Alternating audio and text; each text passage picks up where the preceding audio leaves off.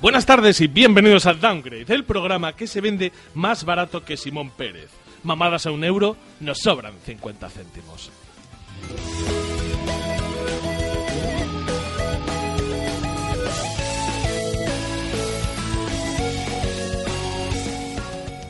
Y para el que no esté todavía estupefacto con, con el comentario de la presentación, os voy a contar qué tenemos hoy, qué tenemos hoy. Y hoy tenemos las noticias. Este sumario está mal. y lo escribí yo, es lo peor. Este sumario está mal, está mal. Efectivamente. Bueno, pues tenemos las noticias, tenemos eh, los lanzamientos, tenemos una nueva sección que se llama Downgrade te contesta de manera improcedente. Tenemos el análisis de A Out, tenemos el análisis de Minute y tenemos un Estamos jugando.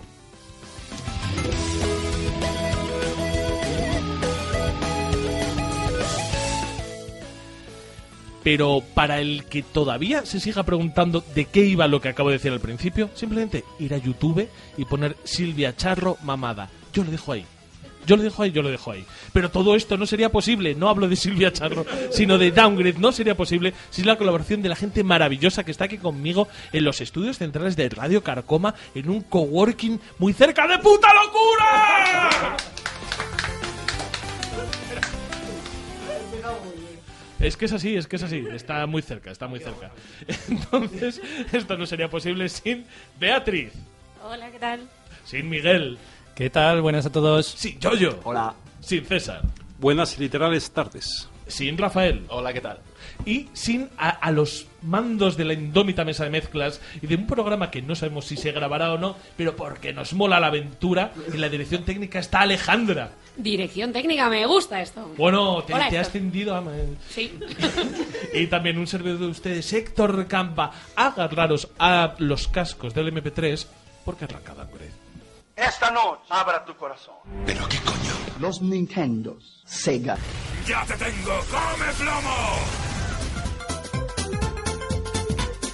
Estás escuchando Downgrade, el podcast de videojuegos hecho por gente mayor que se emocionan como niños. Bienvenidos.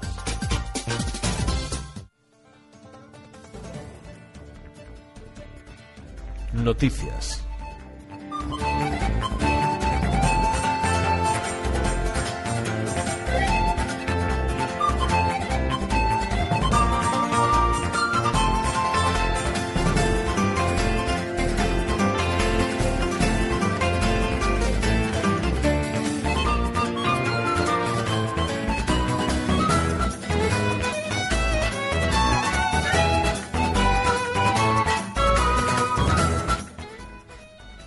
En un increíble ejercicio de audacia periodística, os traigo, os traigo un, una, r- os traigo, pues, eh, los 23 mejores juegos cooperativos online. Es maravilloso esto que os traigo, si no fuese porque no lo he hecho yo, sino que esto, todo el mérito es de vida extra. Yo simplemente me apunto al tanto porque eh, os cuento lo que he leído en vida extra, por si no sabéis leer. Es como un, como un audiolibro, ¿no? Efectivamente. Gracias, Héctor. Eso es, eso es, esto es, esto es. Downgrade es el audiolibro de Meristation. Las noticias que sabes leer. Leo hasta el foro. El primero, el primero que me ponen es. eh, tenía muchas ganas, además, de verdad. eh, Me leí este artículo antes de venir al programa, lo juro. El primero, A Way Out, que es un que es algo de lo que hablaremos hoy, con lo cual no quiero dar muchas pistas. El siguiente juego, y es que además, cuando leí esta lista, de verdad me llamó la atención porque coincido en mucho, incluso tiene juegos que salieron un poco de tapadillo y que a mí me gustaron mucho, como por ejemplo es el Army of Two. El Army of Two, los dos personajes principales, Salem y Ríos. Eh, yo tenía un compañero de piso que fue, además, lo compré al, no mucho de mudarme de casa de mis padres, venir a vivir a Madrid y compartir piso y tal, con, con mi colega Chono, y lo jugamos juntos. Y de aquellas tenías una serie de comandos de interacción entre ambos personajes y los terminábamos eh, haciendo él y yo. Los choques que hacían y tal. Y decía, ¿qué pasa, Salem? ¿Qué pasa, Ríos? Tal. Ese es el nivel de friquismo. Un juego absolutamente imprescindible para jugar con un colega al lado. Es simplemente ser dos pedazos de máquinas de matar, ser dos Gears of War, además un Real Engine 3, mm, disparando a todo lo que se mueva. Y eso es maravilloso. Hombre, desde luego tiene nombre de, de juego cooperativo, ¿no? Sí, sí, Army of Two. Imagínate, Army of One Men. Ah, ¿ahora qué? Ya se lo jugaba con, con mi colega por un poco cocidos en el local. Y... Claro, maravilloso, no, no, pero... Que me han tumbado. Arrastra- Es verdad que lo cogías ahí como si el otro estuviese muy pedo ahí. Sí, sí, arrástrame, no puedo. Llévame a otro bar. Un poco la animación. era, Por favor, vamos a un after. Y tú Que me dé el aire, sácame que me dé el aire. Siguiente juego, uno de los juegos que más nombre tiene, que más veces me he comprado en Steam en distintas versiones y que nunca he jugado. Awesome Nauts. Ah, No sé en cuántas versiones lo tengo y nunca, nunca, nunca. ¿Cómo lo has pronunciado? Perdona. Ah, Awesome Nauts. ah, vale. Que, que O- me he pasado. O, o no, no sé, no te entendí.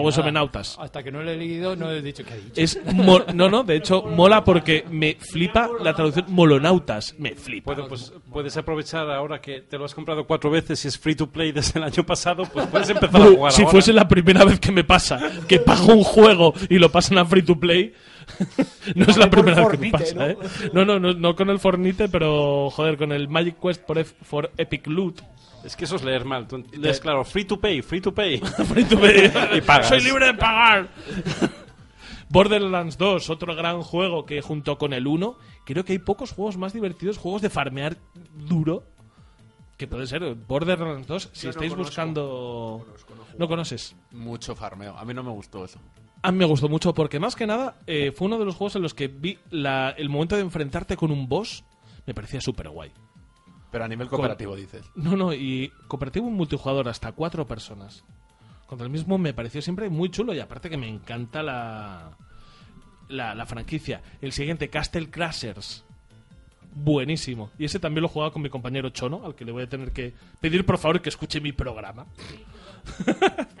porque, porque jugamos mucho. El Castle Crashers eh, de Behemoth es la editora. Un beaten up en 2D fantástico que vas dando diversas vueltas porque vas consiguiendo armas. Y luego el resto ya un poco para tirar para adelante, porque es que tampoco me los he jugado todos, joder. Full, ¿Hay me- por ahí? Full Metal Furries, o sea, te quiero decir, los Furries de metal completo. Lo- Los Furbies. No, no, pero son Furies. Son Furies, no, Oh, fur- no Furries. Sería maravilloso. Sería maravilloso unos Furbies ahí, pues. Godzilla, Godzilla en- enculando De a un full ca- metal, un- a un toma kaiju ya. de esos ahí de metal, ¿sabes? Eh, otro juego que nos proponen aquí, Gears of War y Ultimate Edition. Madre mía, los Gears of War también los jugué con Chono. Chono, por favor. Vuelve a mi vida. También, sí, sí, también jugué con Chona. Esto, maravilloso jugar a Gears of War en cooperativo, es una grandísima experiencia. Y luego, uno que he jugado con gente de esta mesa, Ghost Recon Wildlands. Sí, la demo. En la demo ¿Sí? que hicieron de presentación. Sí, sí, sí, que luego nos fuimos por otros derroteros, pero como juego cooperativo estaba muy bien. No, fueron 45 minutos muy buenos. Fueron los mejores 45 minutos de mi vida. Del fin de semana. Aquel. Grand Theft Auto 5. Eh, la verdad es que desconocía a día de hoy que tenía ¿Cómo? cooperativo. No, multijugador no, joder, cooperativo. Hombre, cooperativo. Todo estará hablando de multijugador, ¿no? El Bueno, multi- no, a ver, es cooperativo. no, que todas las pruebas que tiene son cooperativas. O sea, las misiones de atracar el banco, todas las cositas estas, aparte de las pruebas de competitivas que tienes carreras, tienes un montón de mierdas, el mundo abierto de hacer el loco, todas las misiones eh, concretas son para cuatro jugadores. El mundo abierto Ah. de hacer el loco yo lo llamo Villaverde. Yo lo, vado- lo llamo hogar. Pero esto es en vida en, en videojuegos. Lara Croft and the Guardian of Light, un juego que salió para PS3 Steam y Xbox 360 de Crystal Dynamics. ¿Vosotros dos lo jugasteis? Nosotros lo tenemos y la verdad es que es un juego muy divertido, muy sencillito, así para jugar a cuatro con unos colegas. Pero Muy es de bien. puzzles. Si eres retrasado mental como Mariano, como M. Rajoy y Bueno, por suerte tienes otros tres colegas que te echarán una mano en eso. yo, de chocolate. Claro, puede que sea Soraya Sáez de Santa María, Esperanza Aguirre y Izzy Fuentes. Izzy Fuentes, efectivamente, los listos. Hay los mucho listos. loot aquí, para Cifuentes va bien. Hablando de cosas que te vuelven más joven, como las cremas. Eh, hablando de cosas de estas, Left 4 Dead. Left 4 Dead te vuelve más joven porque es el motor Source que no te deja ni una arruga. Left 4 Dead es un juego maravilloso para jugar en grupito, ¿eh? O sea, y además eh, motor Source, super ágil, montones de zombies, es fantástico. Otro juego que he jugado, es que ¿cómo no me va a gustar esta lista? Magica, un juego de gente que habla fatal, que se le entiende a duras penas y que a veces hacen las, o sea, que tienes que hacer mucho esfuerzo para que le salgan las cosas medio bien, como M. Rajoy.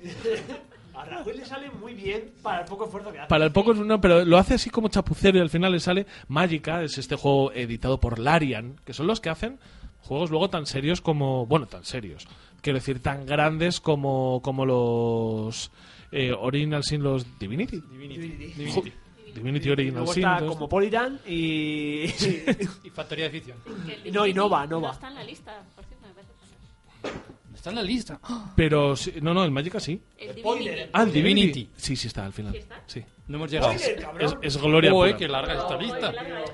Orcs Must Die, un Chained, también me lo he jugado, un juego maravilloso, Tower Defense, de simplemente matar muchos orcos. Me lo jugué con mi amigo el Farlopa, mote que tiene por motivos mucho más vulgares de lo que parece. Pero ¿cómo puede haber un Tower Defense multijugador? Pues simplemente porque defiendes la torre entre dos, no es tan difícil. Hombre, ya, pero quiero decir, joder, vale, Te ha no, pero roto la cabeza, eh, te ha vamos a volado la ver, cabeza. vamos a ver, ver. a ver, o sea, cho- a ver, chocolate. Quiero decir que no, que no es el juego que, que, que piense que va a ser multijugador. Hostia, y ¿no? otro que no sé si está en el listado, pero es increíble, es este de proteger con, con muchachitos cartoon aquellos cristales, que es un auténtico Tower Defense, que le he dado pero horas, pero como un puto chiflao. Eh, eso lo hacían los gitanos en mi barrio. Ponían a muchachitos Con alrededor y cuando veían que no- venía eh, el que no tenía que venir decían agua, agua, agua y tiraban la droga al baño. Seguimos, seguimos, anda. Era un Tower Defense también. Payday 2, que también, que también me lo he jugado. ¿Ves? Es que al final yo con esto voy a puto tope. Payday 2, que es eh, también es muy parecido al 4 Dead, pero aquí matas maderos en vez de... ¿Qué? Te, te ha gustado, ¿eh? No, no, no haré declaraciones. Aquí matas maderos en vez de zombies. Portal 2. Portal 2, que juego maravilloso, fantástico para resolver puzzles, para que mientras mi compañero, otra vez el farlopa, los intenta resolver de por sí, yo ahí me escondo detrás de una esquinina y los voy mirando en YouTube. Mira, este es, Qué sinvergüenza. este es el único que conozco de tus 23.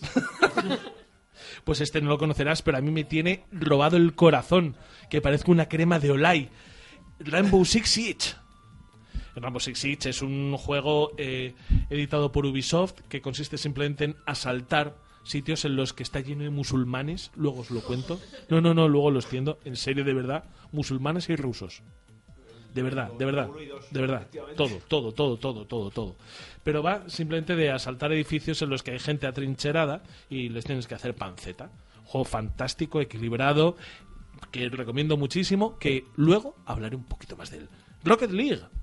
Ole. ¿Qué pasa? ¿Qué, qué pasa con Rocket League? Horas, horas y horas. Horas y horas. Días, años, o sea... Sí, sí, sí, sí. sí. Estoy, estoy en plata 3 ya, ¿eh? Ay, ay, ay, Ahí subiendo. hace mucho que no subiendo, ranqueo, ¿eh? ¿Y se puede jugar en el Tigre a esto? O sea, ¿cuándo lo sacan para Switch? Para jugarlo en yo, el yo lo Tigre. tengo en todas las consolas. Esto, Tú ya lo tienes en todas, ¿no? O sea, es como yo con el Binding of Isaac. Tengo Play 4, el Play 4 lo tengo digital y físico. Pero, en, en Xbox y en Switch, digital. Y en Switch me lo quiero comprar físico. Bueno, otro juego que conocemos, Sea of Thieves. Uh, también. Ese me lo mandaron al mes, ¿os lo conté? No, no lo conté. Qué hijos de puta lo de Amazon. Me lo mandaron al mes casi del estreno. Fue en plan de gracias, Amazon. Un aplauso para ti, hijo de puta. Sea of Thieves poco tenemos que decir porque es que ya dimos bastante la barrila el mes pasado. The Division, que he jugado aquí con, con mis dos drugos. Buenísimo juego. El segundo, bueno, voy a hacer una predicción súper loca, ¿vale? Va a tener Battle Royale. Va a tener Battle Royale, el segundo va a ser Battle Royale. Madre mía, ¿tú te imaginas que yo acierte esto? Yo- mira, os como la polla por un pavo. Si fallo. sobran Y me 50 sobran céntimos. 50 céntimos. Trine 2, no juega al 2, juega al 1. ¡Uh! ¡Cinco pavos, cinco mamadas! Trine 2, Trine 2 es un juego. Yo no, mira, yo me jugué el 1. Pero, pero me parece un juego maravilloso. Me parece un juego fantástico. Es un plataformas cooperativo que además tiene mucho de puzzle. Con lo cual, no, no tanto puzzle como en cuanto a resolución de, de laberintos, como sí utilizar las habilidades de cada personaje de manera individual para solventar situaciones. Muy buen juego. Ese yo le tengo el recuerdo, Regu, porque claro, jugué con mi hijo y mi hijo ve que hay un mago que sube un cubo y no, no dice voy a hacerlo bien para que mi padre pase al siguiente nivel más alto y se vaya a jugar con el cubo y ahí se ha echado 45 minutos haciendo gilipollas. Pues este juego que se llama We Were Here Too, que no tengo ni puta idea, chavales. ¿qué, Ah, qué pues tira que- tira queréis pa'lante. PlayerUnknown Battlegrounds. No tengo nada que decir. Fortnite. Fortnite. No tengo nada más que decir. Y estos son todos los juegos de la noticia. Noticia que se está haciendo larguísima. ¿Qué queréis? ¿Qué, qué os ¿Dónde pasa? ¿Qué el os pasa? El Divinity. Es verdad, es verdad. No está el Divinity Original Sin. Sí, Y es Diablo abajo. 3. el mejor juego. Ya, ni Diablo 3 ni Divinity Original Sin. Y son los mejores juegos para cooperativo. O sea, son juegos que son un auténtico pozo de horas y que lo vas a disfrutar muchísimo. Pero bueno, por favor, pasemos a la siguiente noticia.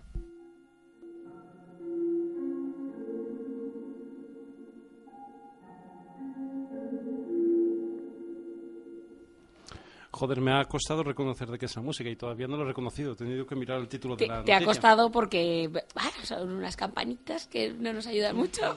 os Pero dije es que la música una mierda. Si no os ayuda, es, si no os ayuda es porque no lo habéis jugado. Sí, bueno, no aunque es difícil porque debe para ese juego debe haber como 700, 800 miles de millones de jugadores, ¿no? Estamos hablando del Minecraft, ¿no? Eh, pero de la versión del Minecraft para Switch.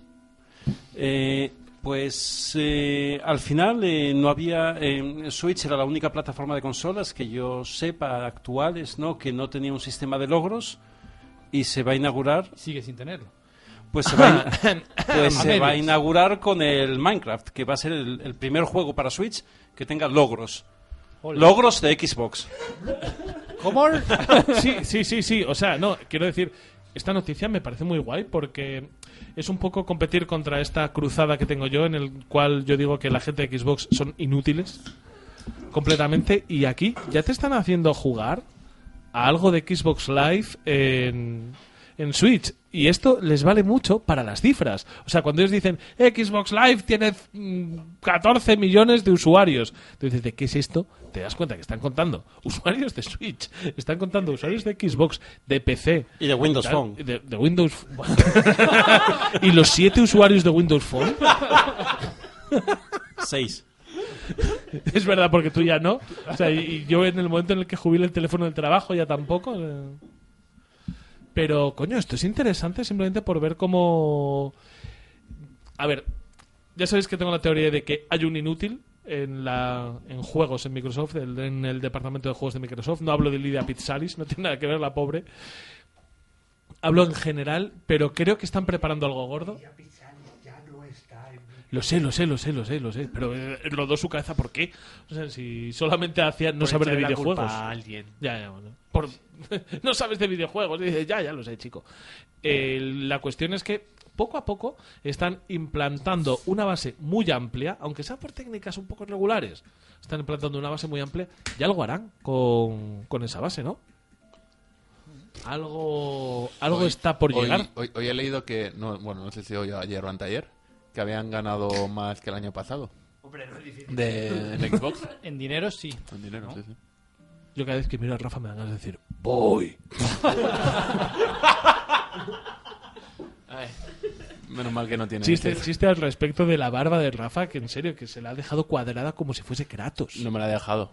¿No me, la has dejado? no- ¿Te no me la he recortado desde que me la dejé. Madre mía, esta gente que tiene barba de verdad, ¿cómo? cómo? Oh, madre mía, Yo no. tú sí. La mía es de mentira. Bueno. Esto es de una semana, eh. Cuidado. Yo llevo más de un mes sin afeitarme. Pero bueno, gente, gente con barbas, gente con barbas. Eh, César, termina la noticia después del expolio que te he hecho. Vale, pues ya. O sea, quiero decir, no hay, no, hay, no hay más que decir las conclusiones que podamos sacar al respecto, ¿no? Eh, A lo mejor Microsoft compra Nintendo. ¡Uh! No sé, por hablar de algo, por meterlo ahí. ¿Es normal que se me haya puesto dura? ¿No? Vale. Pero, pero se la ha puesto. Sí, por favor.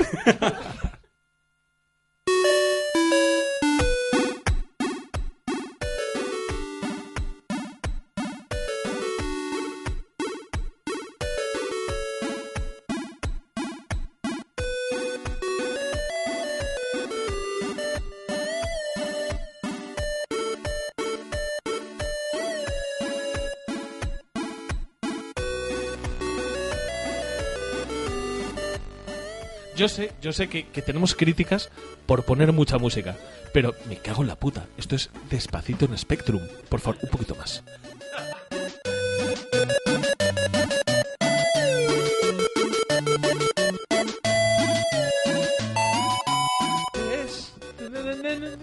Mierda, no me sale la letra, joder. Me ha salido, me ha salido fatal el playback, pero bueno, con, con esta eh, música tan bonita, tenemos eh, una noticia que nos manda David, enlazada desde Polygon, y que es que eh, los clásicos perdidos de la Edad de Oro van a hacer palomitas en Steam. Pop-up, es que yo la traducción.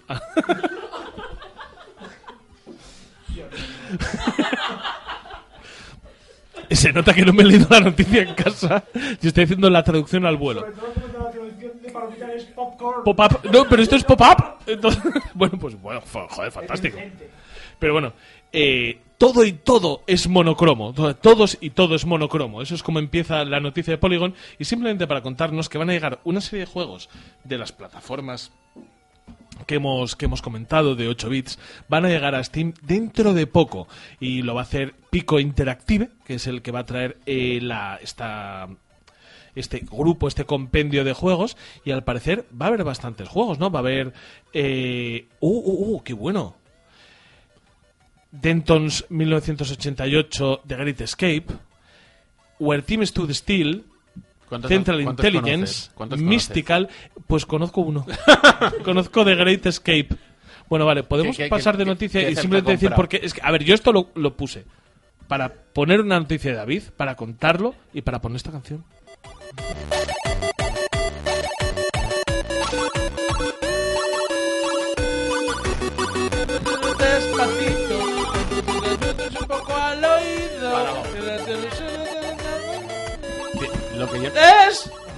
Despacito, lo que yo no sé- al oído. Hoy, hoy. No sé si esto tiene futuro, ¿eh? En Steam jugar un juego de, de- de Spectrum a estas alturas de la vida. Pues ¿sabes lo que pasa? Que el otro día, el, el otro día, buscando juegos para jugar en el Tigre, ¿Sí? vi un emulador de, de Spectrum para, para el teléfono y digo yo, pues me apetece un poco.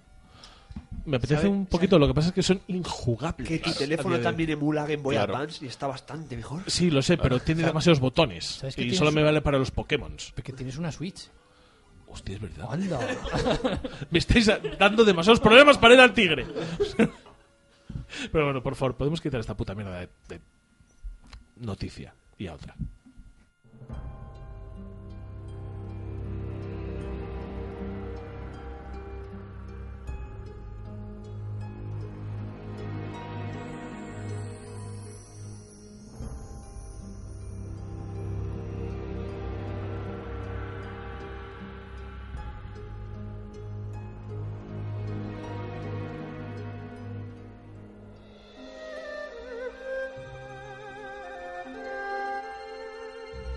Hermanos, gritad aleluya porque Sega ha vuelto. ¡Aleluya! ¡Aleluya!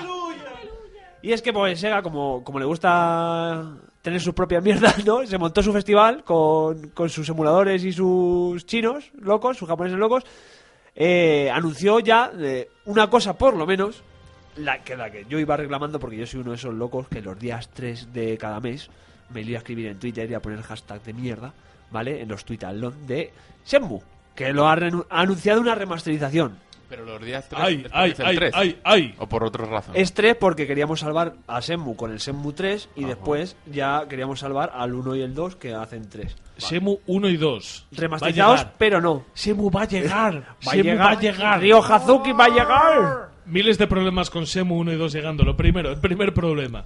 Eh, ni el remaster ni esos. No, el remaster no es remaster. Son bandas y leches. O sea, Sí. es simplemente adaptado a nuevas consolas. Eso es. Punto 2. La gente no va a entender Semu y se va a liar muy parda. Eh, yo, yo- yo es que no los he jugado, pero he visto vídeos por internet y tienen todo.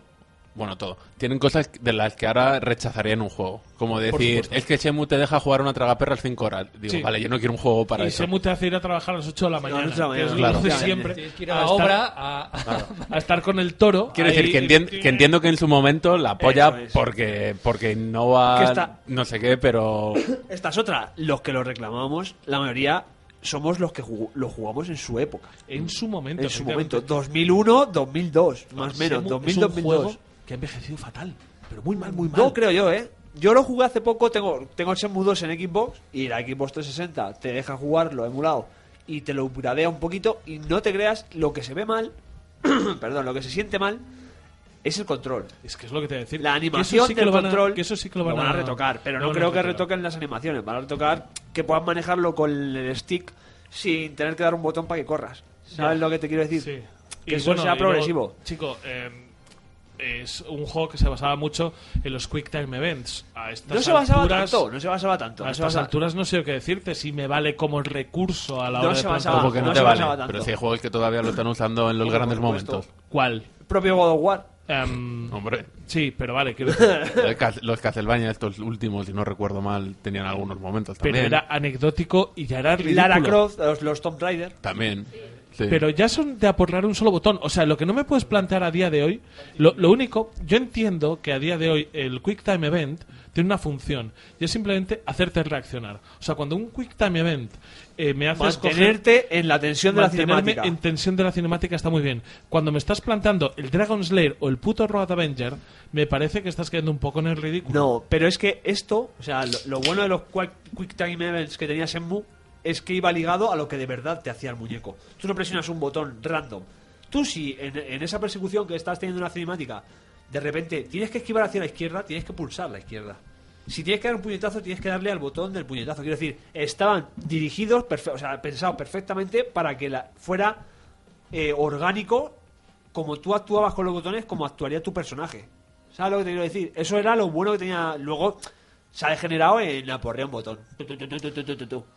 Es lo fácil, ¿sabes? En Pues el The todavía Order. me parece en- un poco mejor, ¿eh? Todavía me parece que simplemente mantengas mi, mi atención sobre una cinemática dándome ese momento de tener que interactuar. Sí, pero, es si, que encima, realmente- si encima en la interacción. Pero es que en el Road Avenger también tenías que coger y esquivar con el coche a la izquierda o esquivar con el coche a la derecha. Es que Sí, pero aquí pegas, aquí saltas para arriba, aquí te agachas para esquivar a lo mejor un puñetazo. Quiero decir, son reacciones orgánicas al- al- a lo que va a hacer tu personaje. sí, a la diegética del juego, pero me sigue pareciendo algo que está muy superado.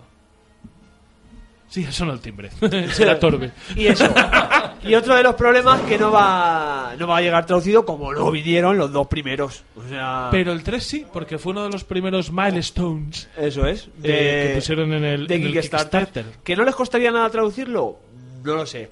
Que hay gente que en España lo ha hecho muy bien. Son la polémica esta de los fans. Yo comprendo que la gente que se dedica a traducir. De los siente- ventiladores.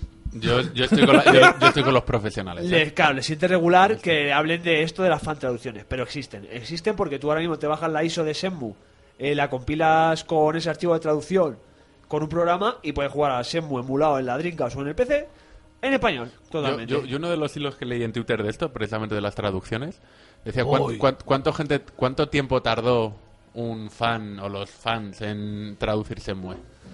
Pues tardaron un par de años. Claro, Tardaron un par de años, sí. claro. Que, quiero decir, es que suena muy bien, pero al final... sí, dicen, pero "No, ya es están que- hechas. La de los dos están Sí. hechas, ¿eh?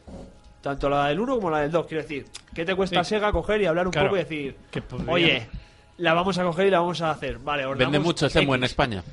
De Shenmue no vendió una mierda en ningún lado. Semu nunca No. ha sido consolas, nunca ha sido una franquicia que venda, pero es de, de una de las pocas cosas que a fin de cuentas Sega hacía medio bien, que era sacar a lo mismo que intentaba sacar a blockbusters y le, sole- le salía irregular, cuando quería hacer juegos de culto, le salía bien. La cosa de esto es que esto hay un, hay un club vintage que, que hablan y hablan muy bien de. Vintage es el 2000. Vale. Por desgracia. Sí, vale, vale, vale, Y, vale. esto ¿Qué no- edad y- tenemos? y ellos allí dicen que esto no triunfa, y eh, les doy toda la razón, porque no es un GTA, porque no puedes atropellar, porque no puedes matar, porque es una historia de venganza de un chico que se comporta como un chico de 16, 15 años, que es lo que tiene. eh, matan a no, matan a su- Recordemos es un- que en es Japón japonés, eso, ese da para matar peña. es un japonés en los años 80. Quiero decir, y la, la trama es muy de película de Kung Fu de el padre tiene un dojo, hay una venganza, él va a buscar la venganza de la muerte de su padre. A través del karate. Efectivamente, del estilo, del estilo me, Hazuki. me lo ha vendido. Me lo ha vendido. Por supuesto. Y, y era más eh, de, de- de- de llevar la vida de un chaval, de tener que conseguir dinero para viajar trabajando, de conocer a gente que tenía su día a día, como la florista, o como el que te vendía perritos en la esquina, que era americano, las interactuaciones que había en los 80 con la base americana cayendo buita de, de marineros. Te representaba Japón en los 80. Yo comprendo que eso a toda la gente pues no le entre, pero yo siempre era un poco de joder, de, de querer conocer la cultura de Japón y ahí conoces cultura de Japón en los 80, ¿sabes? Y por eso a muchos nos atrapó, porque tenía una buena historia, porque era una forma de acercarnos a ese país Y yo qué sé, al resto de la peña se la puede sudar, obviamente. Yo, lo- Lo- yo no es que lo vaya a comprar, yo tengo reservado la versión de Play 4 y la de Xbox One. O sea, para que luego no me digan que no he colaborado, ¿sabes? A Y mí, me vengan. conocer la cultura... Por supuesto. A mí conocer la cultura japonesa también me gustó mucho Shin-Chan. Y si no, ¿tú qué? A mí en Los Simpsons el capítulo que van a Japón. Eh, sí, hay Pero- Industrias Pesqueras Osaka. Va- van a pasar más cosas. Van Hombre, a pasar más supuesto. cosas con Sega. ¿Qué va a hacer Sega? Se va a sacar una Mega Drive Mini. No, no, inesperado, No me inesperado. lo creo, no me lo creo. Yo no lo habría Por favor, alguien tiene que hacer el chiste, César. Hazlo. Hazlo, hazlo, hazlo. Hazlo. Porque has pensado en mí. Porque ya te estaba riendo mientras lo estaban diciendo. Fue, fue tuyo, venga, dilo. Eh, No, fue David. Sí, sí, fue de, fue David. Oh, pero venga, vamos a contar. A ver, ¿Sabes qué pasa? Parece que va entrando el chiste, poco. leyendo el grupo de WhatsApp para poner las noticias. He recordado que cuando leí el chiste dije, no lo entiendo. Y hoy he dicho, hostia, vale, ya sé de qué va. a ver, la Mega Drive Mini es menos que Mega, será una Kilo Drive. ¡Hala, yo lo he pillado ahora! Chiste de informático. Perdona, Madre mía. esto es, esto es de gente que es el sistema internacional métrico. Nada de informática. Claro, porque después de los kilómetros vienen los megámetros. Claro, claro. Pero tu coche De no todas- da esa velocidad, pero sí vienen. De todas maneras, pasa más cosas con la Mega Drive Mini. Lo primero, Sega qué? ¿Sega qué? ¿Sega qué? Que no la ¿Y la fabrican Master ellos. System Mini qué? No, que no la fabrican ellos. No, no, calla, calla. Vamos a llegar ahí ahora. ¿Y la Master System Mini qué? Pues ¿Qué? se la han saltado. Se la han saltado. Se ¿Por qué? saltado, Porque Tampoco me parece mal, ¿eh? la Mega Drive era la buena. Es que efectivamente. Le pasó a la NES y a la Super NES Mini. Oye, yo ahí no estoy A ver, la Master System tenía muy buenos juegos. Sonic 2 de Master System era muy bueno. Las versiones, por lo general, que salían en las dos consolas, la de Master System era muy meritoria. Y te juro que simplemente por tener el puto Alex Kidd Ya. que tirar a una televisión actual, Eso sí. es que me vale. Ya. Es que me. ¡Oh! Pero, te- eh, quiero decir, no te preocupes por eso tampoco. Bueno, eh, Porque eh, habrá un momento en el que puedas hacer lo que quieras con la Mega Drive Mini, ¿no? Bueno, sí, sí, pero ten cuidado, ten cuidado que la Mega Drive Mini va a venir de Code Dolphin y me voy a enfadar. Seguro. Eso Bueno, pero, no te la pero, es un puta, juego de esos de de culto puta. que no vende, que no es un juego de verdad, pero que hay gente que le mola y triunfa. Es un simulador de ser un delfín. O sea, hay cosas tan divertidas, ¿eh? Como ser un delfín. Bueno, lo malo de la Mega Drive ¿Tú sabes que los lo bueno delfines son los que más follan? Delfines, esos hijos de puta. O sea, yo si tuviese que hacer un documental sería Delfines, esos hijos de puta. Eh, por favor, conti- a ver, Mega Drive Mini. Lo ¿qué bueno que sale la Mega Drive Mini, y bueno, vamos a poder tener una Mega Drive Mini con un HDMI y sus cosas. Lo malo, que se basa en la tecnología de la Mega Drive Flashback que existe actualmente de AT Games, que es una puta mierda. AT Games llegó a publicar en su página web, eh, dice, estamos muy orgullosos de ir a hacer la Mega Drive Mini. Y Y el de curiosamente Sega les dijo, borra esa mierda que no la compra ni Dios. tuvieron Claro. que quitar el tweet unas horas más tarde. Como en plan, Sega diciendo, para, para, para, no se lo digas que eres tú. O sea, en plan, "Mm, voy a esconder a mi novia porque está gorda. O sea, Es como, que, como lo, lo que decían de mi abuela la llamábamos Alf, porque cuando venía a visita la, la escondíamos en la cocina, ¿sabes? Pues eso es un poco igual. Es un poco igual. Pues sí, es un poco esto. O sea, realmente lo va a fabricar AT Games, parece. Y No lo, estamos no lo va a fabricar AT Games, lo van a utilizar la tecnología que han desarrollado. No han dicho que lo vaya a fabricar AT Games, pero la tecnología de AT Games es una mierda. una cual- tecnología que emula mal. Sí. Emula hasta los propios cartuchos originales mal. Esa es genial. Y yo tengo una pregunta. ¿Sega va a seguir sacando sus mini? Quiero decir, ¿va a sacar el Mega CD Mini que tengas que poner encima de... Ojalá. El... Sería lo puto mejor. Va, es que va- va a seguir Y- y mandarla a la mierda ya Sí, otra vez. no, ¿Sabes efectivamente, que la Mega es, es a lo, es a lo que voy. Va a, la va a ir- 32X Mini. va a ir sacando todas las mierdas mini hasta que Sega vuelva a la bancarrota otra vez, aunque sea en mini. No es por nada, pero a día de hoy Sega se forra. Si hubiese alguien que supiese de videojuegos detrás de Sega, Sega, en serio, si me hacen a mí el truqui de ponerme una Mega Drive, un Mega CD Mini y un 32X Mini, y Como un tener que subnormal lo combinarlo todo, como un normal, compro cuatro porque me hace gracia. Compro cuatro de cada, tío. O sea, es que me cago en mi madre. Porque es chiquitito. Con tus Porque es ahí. mono, es que eso con mis... Voy a poner el Sonic and Knuckles.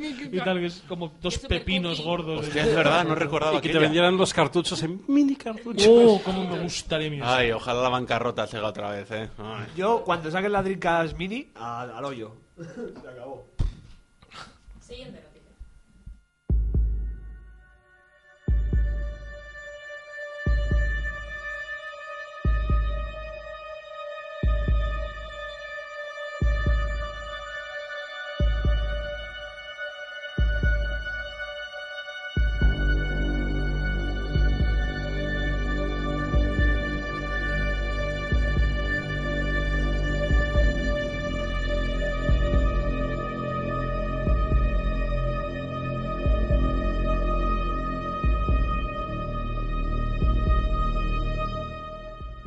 me echaron droga en la Nintendo. Y eso es lo que le pasó a un... Bueno, eh, todos habéis pillado la referencia, ¿no? O Tu, soy tu imitación de José Tojeiro me ha retrotraído a finales de los 90. La mejor imitación, si, si- si- Yo- si yo siguieran diciendo programas del de la tele imitando a gente, Nunca tendrías yo- que ir. Tendrías que ir. Bueno, y José Nunca dormí más. Como decía José Tojeiro. Nunca dormí más. Nunca dormí más. Yo creí que lo habías puesto grabado ahí en el YouTube. Bueno, pues eso es lo que más o menos le pasó a un coleccionista, eh, supongo, americano. Julian Turner. Era yankee. O kazaco, no lo sé. Eh, a un coleccionista que se compró unos cartuchos de, de Nintendo, ¿no? Y le dio por abrir uno de los cartuchos, que es lo que los coleccionistas hacemos cada vez que Este recibimos señor un buscaba cartucho, algo, pero bueno. ¿no? Y, y se encontró ahí con unos paquetitos con droga. El anuncio no dice exactamente Qué droga. qué droga era. Joder, Se dio cuenta porque pesaba más de lo que pesa un cartucho normal. Ah, bueno, eso sí que lo hacemos los, los coleccionistas, claro. Lo primero que haces cuando te llega el cartucho es pesarlo con una balanza de precios. Eh, Pero cuando lo coges, eso tiene que notarse la diferencia. ¿Y qué pasó? ¿Y qué pasó? Pues que era droga. Pero Había droga dentro del cartucho de NES. siendo de la NES y de la época, sería heroína. Pero entonces Uy, no ojalá. funcionaba. ¿Pero funcionaba o no, lo sé. funcionaba? No lo sé. Pero, sí, pero, pero Sí funcionaba. funcionaba.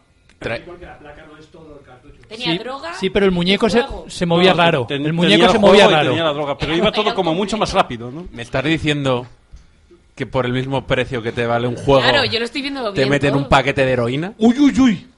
Oye, yo Porque una, me. una cosa os voy a La pedir. puta puto Steam. Cuando vosotros me digáis, yo hago mi chiste. Hazlo, por favor. ¿Lo puedo hacer? Venga. Lo hice en Twitter y no tuvo mucho éxito. Tanto tiempo soplando los cartuchos cuando lo que tenía era que snifarlos. Pienso poner eh, risas enlatadas en edición. Bien. Eh, pues eso, ¿no? Que se llevó una agrada- desagradable... Una, se llevó una sorpresa. Y, y, Esto multiplica su valor. y ¿Por qué nada, un Rygar tan caro? ¿Qué llamó a, llamó a la policía y les avisó de lo que había encontrado y ahí quedó la cosa. Eh, pone en el artículo que más tarde se encontró que otro coleccionista eh, abrió un cartucho y encontró cien- 5.000 pavos de 1985 en billetes ¿no? dentro de otro cartucho. Oye, voy a empezar a abrir los que tengo yo en Hombre, casa. o sea, vámonos todos a abrir todo, por si acaso. Pero, Eh, eh. un momento, ¿5.000? Y luego os de 5.000. las loot boxes, eh, cabrones. y Pero luego eso ocupa mucho, ¿no? Bueno, es una No, si son japonesa, es, de eh, 200. origami, yo qué sé. Pero luego os leéis de las loot boxes. Ahora todos. Ay, venga.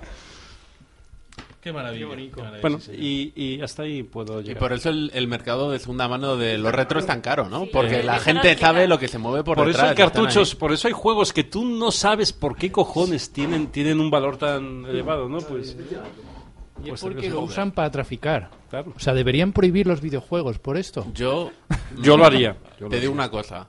Estoy convencido que alguien hace, porque si es de NES desde hace ya, joder, mucho tiempo, 30, 40... uf. bueno, hace mucho NES, tiempo, hace mucho tiempo, alguien murió torturado porque le estaban preguntando dónde estaba el envío. La cosa es que esos juegos que compraron son de finales 80, principios 90. La droga y los billets estaban ahí desde esa época. Por y es lo que dije en esta noticia, la comenté yo en otro, en otro podcast Sí, que te, tengo en la te lo casa he escuchado, hermano. te lo he escuchado. Eh, esa gente era muy inteligente porque escondía cosas que en esa época era de extra nerdos. Porque sabía que la policía no iba a dudar de gente ahí con, con el puente de las gafas con celofán. ¿Sabes lo que te quiero decir? Ahora, ahora entiendo por qué pusieron tanto empeño en encontrar los cartuchos del ET. Joder. Pero en serio que alguien murió. Quiere decir, ¿dónde está, ¿dónde está mi paquete de droga? Posiblemente un afroamericano. O sea, Eh, efectivamente. Murió. O incluso un negro.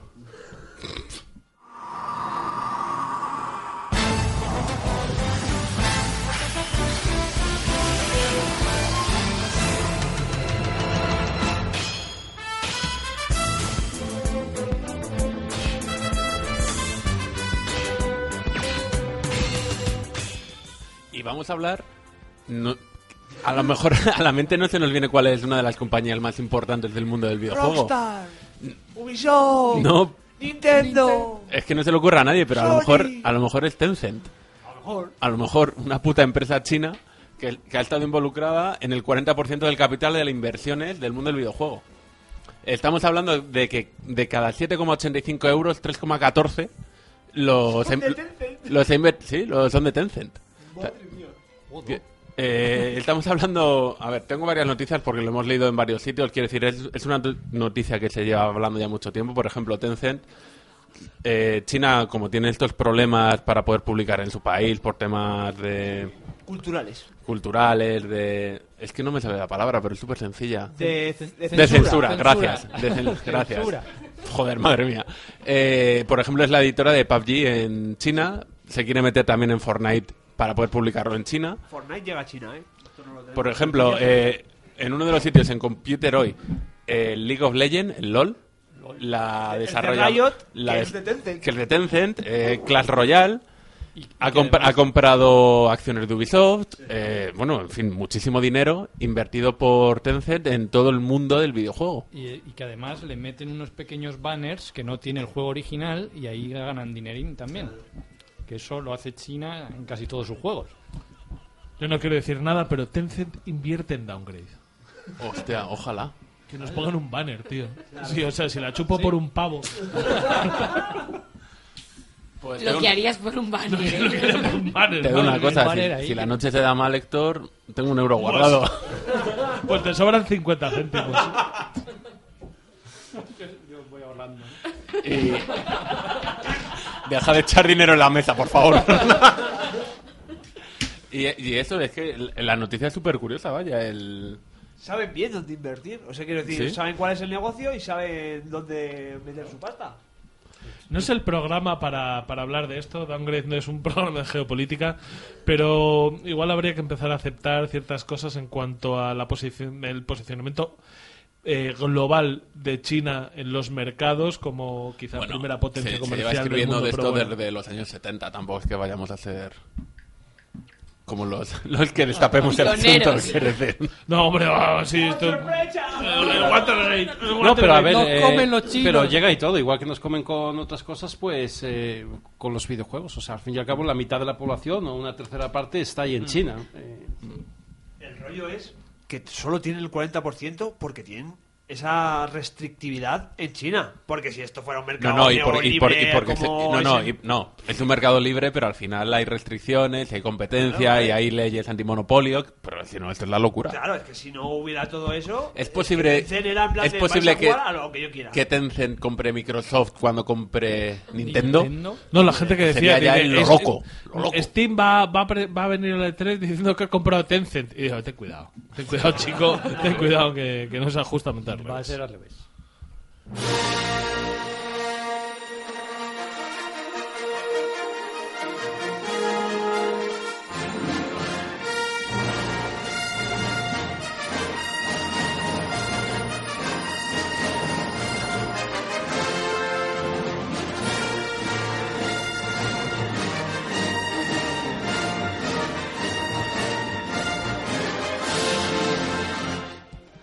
Pues volvemos con nuestra sección mensual de los micropagos en Star Wars Battlefront. Que espero que sea la última. Que luego hablábamos de la pedra que tenemos con el. Con Fornite, ¿eh? con- eh, sí, con vamos, Pug. Pero con esto hemos hablado un poquito de esto. Por eso, por ¿Qué eso digo que espero que sea la última ya, porque ya han dado la vuelta. Lo que decíamos que iba a pasar, pues eso, ante el clamor popular que todo el mundo decía, por favor, por favor, queremos que pongan micropagos, pues ya los han puesto.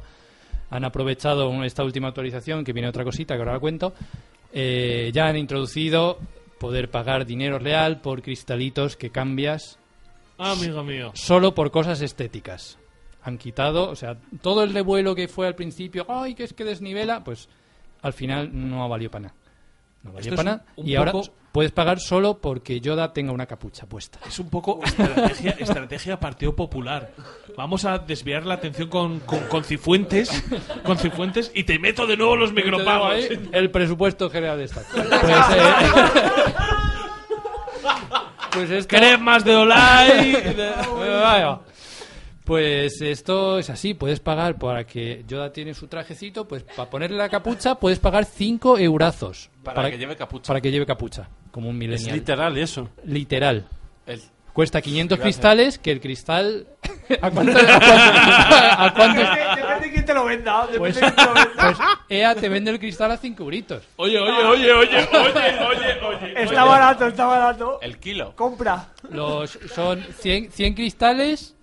No, eh, 500, eso. 500, 5 euritos. Está a, a un euro Madre los mía. 100. Su aplicación de pago se debería llamar Heisenberg.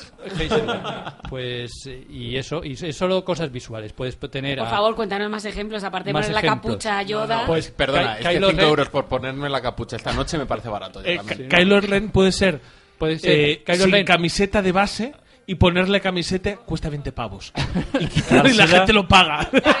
Yo creo que la gracia sería quitarle la camiseta. No, no, la gracia es ¿Has que vas visto- a pagar por ponérsela, porque por no lo has visto, claro. ¿No has visto...? los memes ahí cuadradote. Te, Bueno, enseño, te lo enseño. Adam Driver tiene el cuerpo más extraño del mundo y te lo está diciendo una persona cuyo cuerpo han definido como botijo.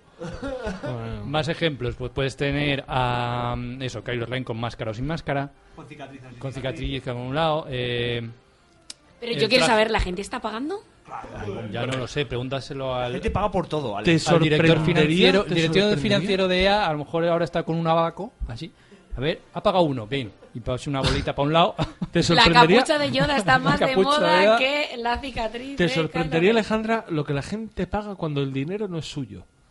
Bueno, Porque pero estoy tampoco- en este convencido- caso sí. A ver, tienes Yo- otros que sí cambian un poquito más, que es el traje de. Yo estoy de convencido Oz. que estos son todos niños. O Oz, sea, del tú, mago tú de sí tienes que trabajar, de verdad. Tú sí tienes que trabajar. Y, y coges y tú ganas, yo qué sé, eh, 20 pavos la hora. Y dices tú, ¿qué cojones hago aquí? Acabo de gastarme dinero en ponerle una camiseta a Dan Driver. Y dices, no, por favor, una hora de mi vida.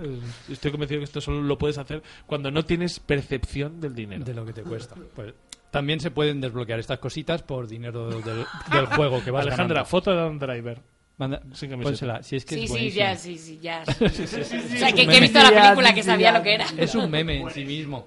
Es, Es- un meme es en sí mismo. El- Personaje del Dark Souls genérico.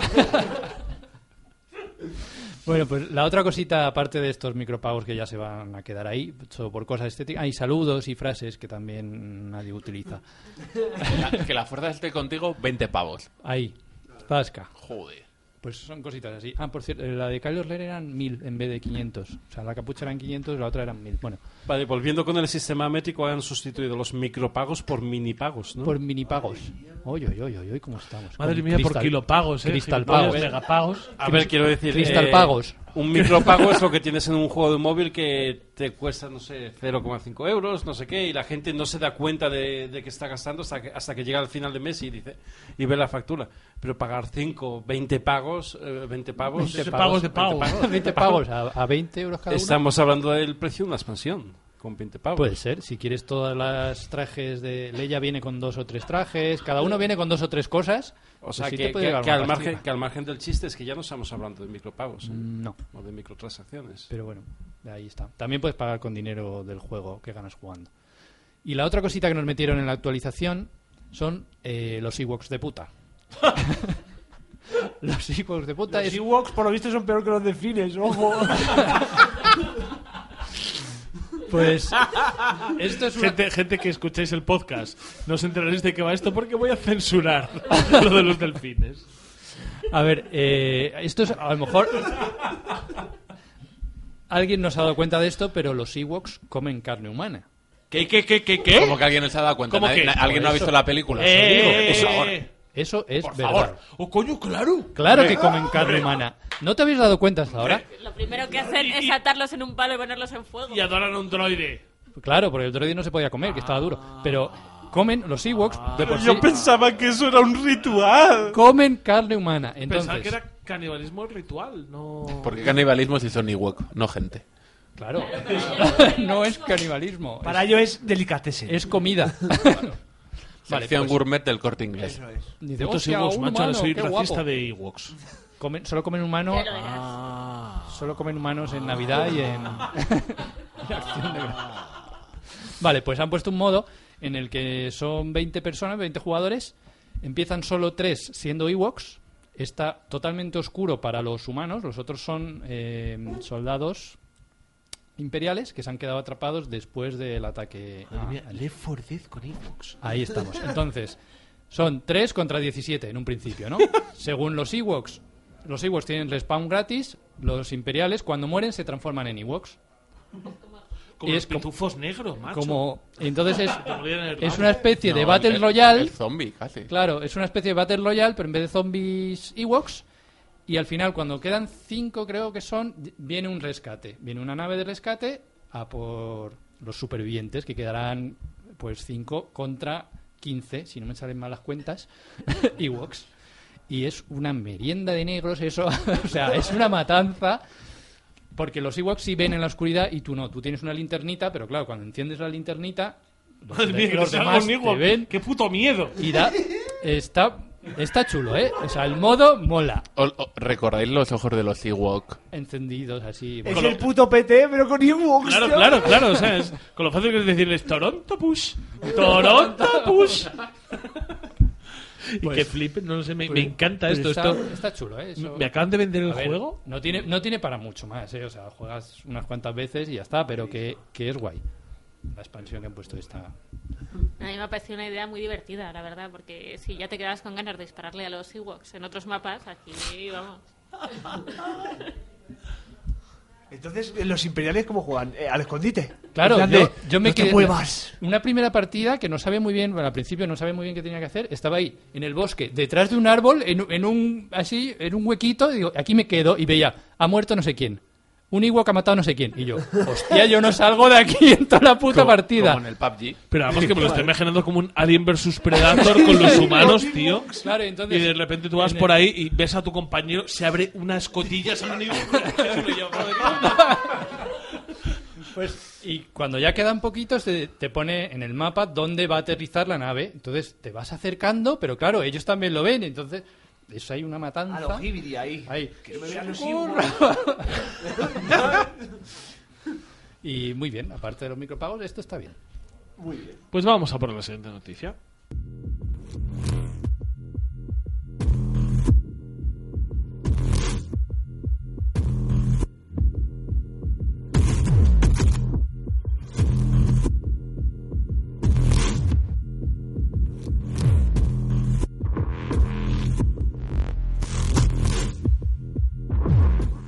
Canción que he elegido de manera completa y absolutamente aleatoria para esto. Si me- Venga, una para que me lo ponga. Para ilustrar la noticia de Shataka, en la que nos cuentan movidas. Nos cuentan movidas que van a pasar tanto con el Call of Duty Black Ops eh, 4. ¿4? Sí. Cuatro con números Como romanos. con el. Cuatro sí, Palito, palito, palito, palito. no es por nada, pero existe. Es- es Sí, aceptado, sí, sí, se puede, es aceptado, sí. Eh, Battle, eh, bueno, eso. Eh, Call of Duty 4 y Battlefield 5. Call of Duty Black Ops 4. Ahí pasan movidas con, con este tema por un motivo. Porque ambos Títulos. juegos. Ambos títulos, ambas franquicias han anunciado un Battle Royale. ¡Inesperado! Ah, ¿Inesperado que hubiese un Battle Royale? No, no tanto. Pero el tema es cuándo van a llegar. O sea, en el caso de Call of Duty, ya tienen un Battle Royale en su versión china. Con lo cual esto está bastante más cerca de, de lo que nos La de lo cosa, que nos la cosa es que lo puedan mover eh, los servidores, porque los gráficos del Call of Duty no son lo mismo que el Fortnite o que el PUBG, ¿no? pero no dejan de ser un motor que van estirando 10 años. Y además esto de Raven Software, que Raven Software lleva tiempo haciéndolo, con lo cual saben cómo escalar la capacidad, o sea, el, el, el Call of Duty, saben cómo es- escalarlo. Sí, sí, sí. Con lo cual no me preocupa en exceso. Yo hace mucho tiempo, yo con todo lo enganchado que estuve al, al PlayerUnknown's, al, al PUBG, hace un tiempo que no juego. Más que nada porque me ha llegado a aburrir. Me ha llegado a aburrir los múltiples fallos que tiene y lo ¿Llamas un juego Fortnite o qué? peor, ha sido peor.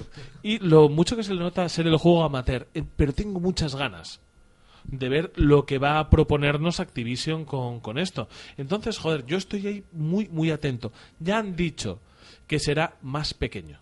Que será más pequeño, que no serán 100 contra 100, que lo están calibrando. Entonces, no sé yo cómo me quedo. Aparte, otra cosa que han dicho, que Call of Duty Black Ops 4 no va a tener modo campaña. Y ahora, ahora que, que dijeran, mira, lo que nos mola es el online, pasamos a hacer una Lo que campaña. nos da dinero el claro, online. Claro, eh, lo- pasamos a hacer una campaña. Cada que, vez que ponemos un protagonista es un agresor sexual. O sea, ya- Que no, no tiene sentido ninguno hacer una campaña en un tipo de juego que al final es una campaña que dura cuatro horas o seis o muy poquito. Que, no tiene joder, ningún sentido, no, es nada. mentira. Call of Duty ¿no? siempre se ha eh, No. caracterizado No por tener no. unas campañas que eran muy buenas, entre buenas y muy, muy ah, buenas. yo creo que hace tiempo los Call of Duty ya estaban orientados Para a, nada, a otra forma para nada, para y nada. la campaña era pues como siempre hemos Para tenido nada. campaña tenemos que seguir manteniendo una campaña Para nada, hombre, y, y por eso van a coger a, a Kevin Spacey como han venido haciendo. O sea, te quiero decir que le ponían mucho. que joder, que hacen mucho hincapié en esto. Pero bueno, han visto que no llegaban, porque ojo, lo iban a hacer, pero no llegaban, y han preferido echar recursos en el Battle Royale, que es lógico. Entonces, bueno, pues hasta cierto punto llega mi confianza con este. El que me flipa, o sea, las ganas que tengo de la hostia es de un Battlefield. Con entorno destruible, un Battle Royale puede ser la hostia. El problema en el caso de Battlefield 5 es que no han podido hablar de, de, de fecha. De hecho, están diciendo que va a llegar Battlefield 5 y que luego saldrá como eh, DLC gratuito el Battle Royale. Pero bueno, que tenía que pasar, ¿no? O sea, que quiero decir, en el momento en el que llegó eh, PUBG, se hizo un clon muy rápido y muy exitoso que fue el Fortnite. el Fortnite. Se hizo un clon de mierda, el pobre Cliffy B, el pobre Cliff Bezinski, el, El- el- Extreme no, Heights, macho. El Radical Hate. El Radical Hates, el Radical... Es Bueno. Extreme Hates, Radical Hates. Madre mía, madre mía, qué vergüencita ajena. Qué vergüencita ajena. es el género súper Y de encima moda ¿eh? criticando a los Battle Royale, como los critica, ¿eh? En plan del Battle Royale. El no Battle Royale. no el problema, y esto es otro tema, o sea, esto ya lo, ya lo hemos visto, vemos que son dos compañías potentes, dos compañías que van a hacer un Battle Royale. Tengo unas ganas de la hostia, porque el modo de juego me parece increíble. Pero si nos vamos a parar ahora un poco a hablar sobre lo que supone la irrupción de los Battle Royale en, en esto, os quiero decir, guay. o sea, poco más tengo que decir, guay. Cuanto más mejor. Y ahora el tema, sacar un juego que está en un estado demasiado temprano no llega a ser contraproducente. O sea, el Radical Hates, el problema que tiene es que ha salido tan tan pronto que hay cosas para las que no tienen animación. Hombre, claro, Entonces es ridículo. A ver, a ver, la cosa es que si tú sales pronto como PUBG, pero tu idea es innovadora y triunfa, bien. y PUBG con todos los problemas que tuvo era medianamente Jugable. jugable, Bueno, La cosa es, si sacas un Early Access como Radical Ace de una idea que ahora mismo hay dos competidores en liza, uno de ellos es gratis, es gratis también, es el más popular, que es Fortnite, es que eres gilipollas. No, y comiéndote ¿sabes? la polla, y comiéndote la polla en euro. Claro. Básicamente, que tienes el Fortnite. Es que encima es barato. Y Es esto está- gratis, estamos es hablando gratis. de que tú estás intentando implantar un juego que le faltan animaciones. Que tú pones al personaje encima de un arma, le das al botón de coger arma y no se mueve. No, Escucha, ese escucha. Es, es Y el no se problema mueve. que tienen ahora muchas compañías que quieren que les testeen los juegos gratis. Que La- les, los testeen, les saquen no, no, los fallos. y gratis que no, les digan que- pagando. La animación- Ah, pagando, pagando. Que yo el PUBG, yo el PUBG lo he testeado Claro. con 30 Ya, pavos. pero quiero decir, yo que convenzo. encima, quiero decir, tú encima pagas, ellos no tienen ya, a la gente que les hace el tester les dices lo que te gustaría tener y ellos ya lo implementan luego. Es más complicado que eso. ¿eh? No, no, no creo que. A ver, eh, eh, el que no tenga la animación y te lo pongan no es, no es un tema de testing o no testing. Que, que le faltan animaciones que no se puede no se puede sacar un juego ni en una alfa ni una pre-alfa. eso no se puede sacar, hombre. Eso está para enseñárselo a inversores y gracias. Es que Hay aquí inversores chinos, además. Hay inversores Hay chinos, gente que conozca el- los videojuegos bien, bien, bien, bien. El tema que os- es que hoy en día el desarrollo de un videojuego es muy complejo, muy caro, mucho más que antes, ¿no? Y, a veces el éxito de un juego no depende de lo bueno o malo que sea, de, de lo bueno o mala que sea una idea, sino de estar en el momento adecuado, ¿no? Entonces tú quieres salir al mercado a darte a conocer, que la gente lo pruebe muchísimo antes. Podríamos incluso pensar que es contraproducente sacar un producto no acabado, porque la gente podría decir, hostia, esto es una mierda, ¿no?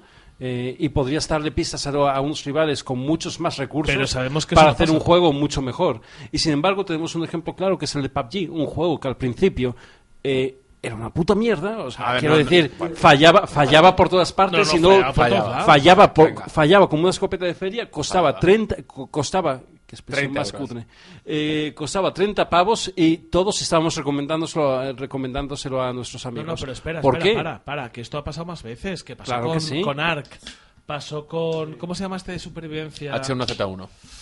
Eh, bueno, eh, sí, H1Z1, pero yo estaba pensando en Rust. También Rust. estaba pensando en Rust, DayZ. DayZ, pasamos un montón de ellos. Bueno, pues- que tú llegas con una buena idea, pones un juego que no es comercializable y la gente te lo paga porque llegas y joder, y rompes el molde. Pues- Pero cuando tú llegas con una tercera copia, Bueno, pues... ah, ¿qué haces? Si lo único voy, que es- has conseguido es convertirte en meme. Pero porque suelen ser juegos muy eh, visualizables. O sea, eso triunfa en YouTube. Twitcheables. Claro, sí, eh, y por eso realmente triunfa. Porque en el YouTube va así. Si un- tu youtuber, eh, el que más triunfa, juega ese juego, el resto le siguen. Mm. Es- esto va así. Ya puede ser un juego de mierda. ¿eh? Ya puede ser el de el del YouTube este, el que le vi yo al Rubius, del tío metido dentro de como un cazo y con una maza. O sea, lo empezaron a jugar en masa. Luego que Yo fue me una parece- mierda, no duró nada. Pues, me parece que la, que la red es como es y tú puedes llevar, y sobre todo la primera impresión en la red y en la vida real es lo que cuenta y me parece que tú coges ahora mismo, sacas este juego en este estado, te conviertes en un meme y te quedas con el San Benito de es una mierda de juego y no te lo vas a ser capaz de sacudir de encima Y, en la y puta y vida. no remontas, es muy difícil Y no vas a remontar. remontar jamás. Es muy Entonces- complicado remontar cuando te la has pegado de inicio. Entonces un tío que a mí me parece tan, Escucha, tan es tan que- apto y tan listo como Cliffy B Cliffy Cliffy, viene ¿qué de, de Low Breakers, ¿sabes? Que el chiste fue, que si no lo conocéis... el- un juego que el- ya ha chapado Por eso, el chiste era el- la cuenta esta fake de Kaz Hirai, del el CEO de, de PlayStation, que ponía... No sé por qué Cliffy B saca un Battle Royale si Low Breakers ya era un Battle Royale. Empezaron jugando 100 personas y ahora solamente queda una, ¿sabes? Fue buenísimo. Madre mía. madre- Pero bueno, es que es esto, es que no sé hasta qué punto, eh, por fin, o sea, todo tiene que ser eh, sentencias ejemplarizantes.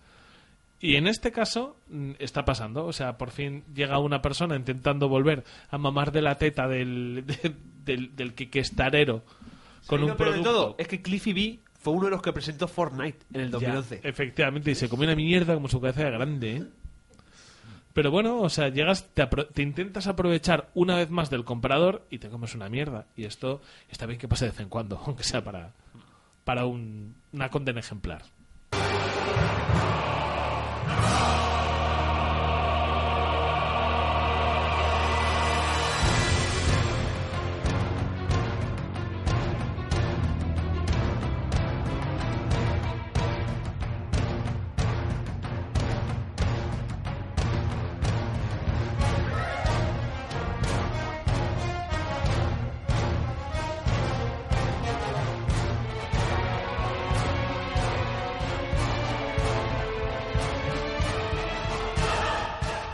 Bueno, y será para el próximo programa, pero en un mes y medio o así es el próximo E3. Excepto por... Sí, sí, yo también estoy emocionadísimo. Se me nota en el tono, en el, en el tono de voz. No, la putada es, la putada es que el, el E3 tienen la manía de hacerlo por semana, ¿no? Eh, y, y, y para encima en el otro extremo del mundo. Entonces es una putada para los que trabajamos o hacemos que trabajamos y todas esas cosas.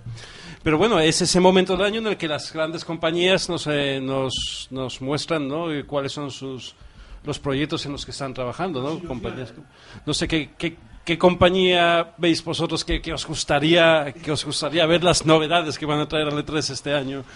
No, da igual. Da- Darksiders 3. Ah, muy bien, muy bien, pues. Por ejemplo. Jo, qué, qué bien ha quedado. qué bien ha quedado. Eh, pues no, eh, este año eh, podremos ver de otras compañías, pero de, de Nordic no vamos a ver nada en el E3 porque han decidido no ir. THQ Nordic. THQ THQ Nordic. Nordic, correcto.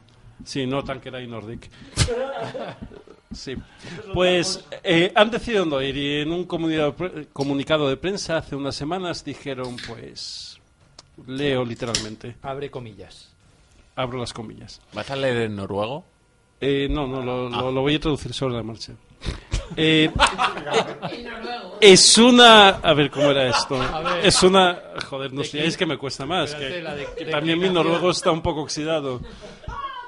Es una gran pena el que desde THQ Nordic eh, debemos informar que no vamos a perdernos ni un solo momento de este gran evento deportivo. Oh, mierda, debería haber, debería haber empezado antes. Vale, ento- ay, ha quedado muy mal. Sí, pasado? Lee el titular de la noticia y a partir de ahí César, mejora. ¿por qué no va al E E3 THQ Nordic? Me alegra de que me hagas esa pregunta. THQ Nordic no acudirá al E3 para no perderse el Mundial de Fútbol. Bravo, bravo, bravo. Y ahora leo. Luego dicen, dicen de los españoles.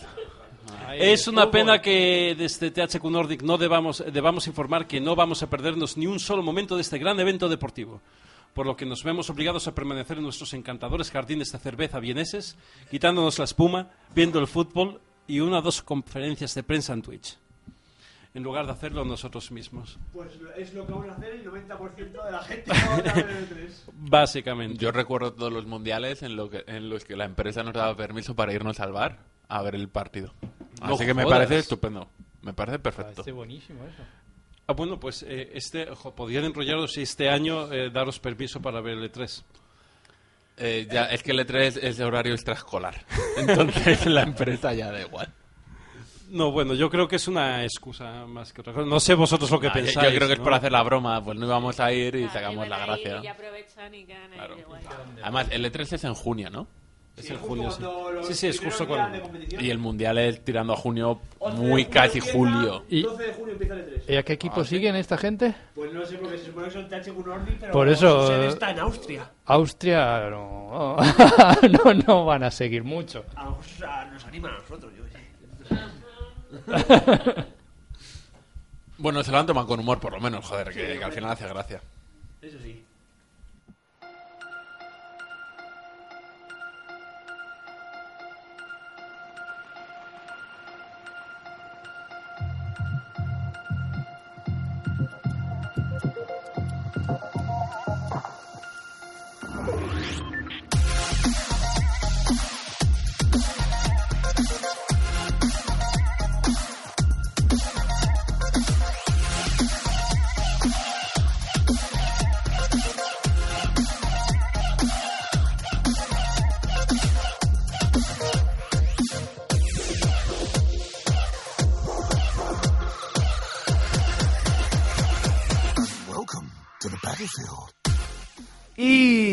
Volvemos a hablar del Fortnite, en lo que yo que soy muy fan del estudio Ghibli, eh, he titulado la noticia El Negrata, el Tornado y el Fortnite, una película de estudio Ghibli.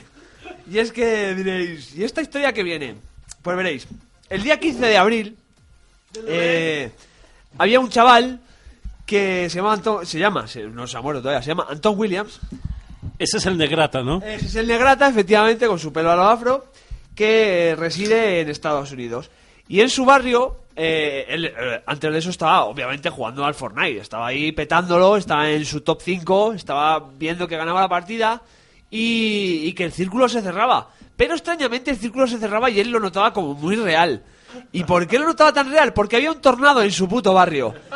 Y él, él seguía enganchado ahí al ordenador. Y ya no solo eso, él comenta que él solo estaba pensando en ganar esa partida de Fortnite, que estaba muy cerca, que su hermana y su sobrina estaban en el baño, en la bañera, normal, cuando tienes un tornado pasando por encima de tu casa, Es lo que hago yo siempre. y yo, en un terremoto, yo me fui al baño porque no, no podía. En aquel terremoto del 2012. Y, y el chico dice que solo pensaba en, en- en ganar esa partida y que solo dejó de jugar cuando el tornado se llevó la red eléctrica por delante. en aquel momento, en un momento de lucidez extrema de ese, de ese chico, dijo: ¿Qué cojones estoy haciendo aquí sentado que me puede llevar el tornado, no? Y, decidió irse a refugiar con su hermana y con su sobrina. Y gastar el generador del, del este para jugar al Efe- Fortnite. Efectivamente. Echó gasolina y siguió jugando. No, eso no lo sabemos. Pero eh, esto es un, un- un síntoma más de joder el Fortnite, ¿no? Vaya puta droga. La gente está muy enganchada con esta mierda. Yo, yo no lo entiendo, en serio. Yo lo he jugado. Pero es que igual yo estoy mayor. Yo es que igual ya tengo que empezar a tomar decisiones como planes de pensiones e hipotecas. Y es que por eso a mí el Fortnite ya no me llega. Hoy venía de una fiesta de cumpleaños donde había mucha muchachada, mucha juventud, y había una niña de 12 años, he hecho el chiste de llamarlo Fortnite y me ha dicho, se llama Fortnite. Y he dicho, bueno, bueno, bueno. ¿Qué estabas en anti-hype? No. Se llama Fortnite. Y digo, he dicho Fortnite de broma. ¿Sabes? Te digo una cosa, así le- ¡Ey. Millennial! ¡Ey, Millennial! Le- ¡Ironía! Le digo una cosa, le reviento la cara. ¿Por qué? Porque tiene 12 años y, y la puedo. Te jodes, te jodes, te jodes. Y, y básicamente eso, gente loca jugando. A, a mí me gusta. O sea, quiero decir, vamos a ver, yo me gusta, me gusta. Oye, de aquí Soy vamos al guayer. meltdown. En el, en el Meltdown nos vamos a echar unos Fortnites ahí de puto, a puto fuego. Si somos capaces de coger el ratón. Ah, bueno, yo, yo ahora mismo no soy capaz casi de manejar el mando. Este de mando se llama teléfono. ¿De qué va? ¿De qué va el Fortnite? Eso de coger el ratón, ¿no? Da igual. Esto va de pagar un euro. Por favor, sigamos que se me está yendo de ahí. Eso. Ya está. Gracias.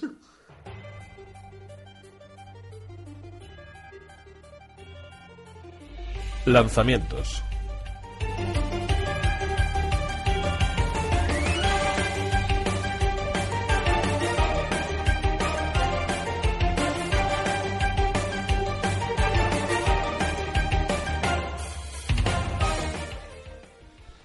Pues tenemos ya los lanzamientos del mes que viene, que los vamos a dar un poco, no sé cómo vamos de tiempo.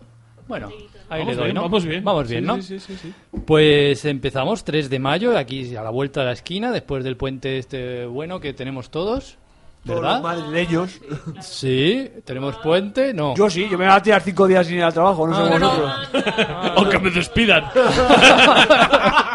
Aunque no tengo festivo, aunque le jodas. Sí, crece poquito ahora las plantas. Eh, Total War Saga Thrones of Britannia. Eh, esto te gusta a ti, César, ¿no? ¿O qué? De Creative Assembly y Sega, ¿no? Bueno, ¿Tú has sí, jugado sí, alguno de estos sí, o no? dices, sí, yo jugué a muchos Ah, Total eh, War. eh, claro.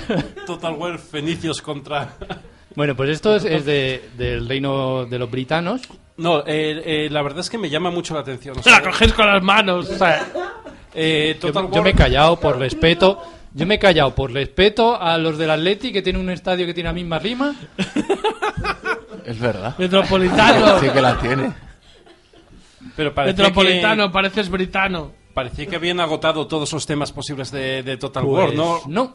Pues no. Y, Pues no. y la verdad es que una vez que lo ves, y sobre todo cuando ves las animaciones y todo eso, hostia, es que es una ambientación muy chula, ¿eh? Es una ambientación muy chula que nosotros hemos jugado un poquito de rol a esto y hay ga- gaélicos, hay Sajones. sajones, Anglos. o- anglos, Gente que merecería morir por todas aquellas y, islas. y hay vikingos Y También. druidas. y, y- y está muy bien. y dragones y Hasta arturos diez- y romanos Hasta 10 y- clanes distintos puedes usar. Sí, sí, no, la verdad es que... Me esto. encanta que los clanes salgan bien. Venga, 4 de mayo. Eh, sí, Eh. sí, sí. Sí, este a lo mejor os gusta. Ese es más de Héctor, sí. Donkey Kong Country Tropical Freeze. Yes. Yeah, de Retro Studios y para Nintendo Switch. Retro Studios haciendo lo que mejor sabe, que es no hacer videojuegos. Hacer Que es coger los de otros y tirar para Switch. tirar para Switch. Oye, Eh, pues es un trabajo. oye, no, está bien, Es un está bien. port, ¿eh? es un Sí, port sí. porque es de Wii U. es de Wii, Más triste es robar. es de Wii U que han hecho, le han puesto una coletilla que no lo tengo apuntado aquí, era eh, Edition Super Ultra Pollas. no Sí, bueno, sí, da igual. Sí, bueno, Bueno, esto también va, también va de vikingos que congelan la isla del pobre monete y pues eso, a ver, plataforma 2D, cooperativo. ¿Qué ibas a decir? Espera, César? No, espera, cállate. espera. César está anticipando el siguiente juego que es el juego de las pirulas. Hemos hablado de eso en este programa. Hemos hablado de En esto. el primer Sí. programa. ¿Sí? Sí, en el- era nuestro estreno. Ya se puede ser. No, no, era raíz de lo que dijiste, pero para que sepáis que yo de vez en... O sea, tengo filtro. como ¿Tienes filtro? ¿vale? Sí. ¿No tienes Vosotros desactivado el pensáis que no, spam? que, cuente- que suelto ¿Sabes qué es lo que más miedo me da? Que tienes filtro. Sí. Y este chiste no lo vais a oír nunca. Mi, mi único Nunca. filtro es no llevaros por peajes. Bueno, eh, ¿algo que decir de Donkey Kong? No. A si- vamos a ver al, si lo compra mi hijo. al juego de las A si pollas. come. Pues el 8 de mayo, entre otras cosas, tenemos expansión del Destiny, que es el estratega, Destiny 2. Tenemos expansión del Pillars of Eternity, de, se llama Deathfire. Y también es el cumpleaños de mi compañera de aventuras. Oh. Ine- ¿De, qué- Inesperado. ¿De quién hablas? De, Inesperado. de la chica que está aquí a mi lado. Vea que es mi persona favorita, lo voy a apuntar ya. Apúntalo. Lo voy a apuntar. Y también estrenan oficialmente, ya saliendo del Early Access, el Conan Exiles. El juego de las pirulas. El juego en el que podías editar el tamaño de tu pene.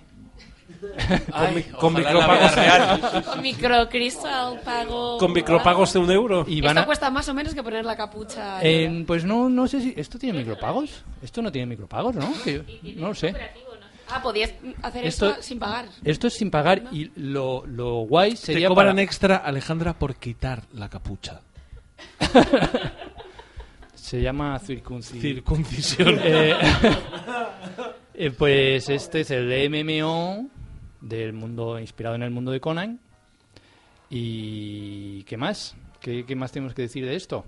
Nada, pe- pirulas. Pirulas. Y MMO, o sea... el MMO, que MMO te una de la- poner que te dije- Y memeo, y memeo. ¿Qué? Menos mal, menos mal Ahora que son vuelves. pirulas y MMO y no pirulas y MDMA. Pues yo lo prefiero. Pues eso, construir, supervivencia y enfrentarte a, a animales y esto, un multijugador MMO de toda vida, de supervivencia, pero en el mundo de, de Conan Exiles. Pues ahora. Siguiente, 17 de mayo. AO, que no es Original Angel, Australian sino Open. Australian Open International Tennis. Bien, ¿vale? no le interesa a nadie. ¿Cómo que no? ¿Cómo que no? ¿Cómo que no? Sí. Te, te reviento la boca, eh, mierda. Sí, sí, sí. Tenemos, Sí. dos, tenemos dos manos ¡Uh!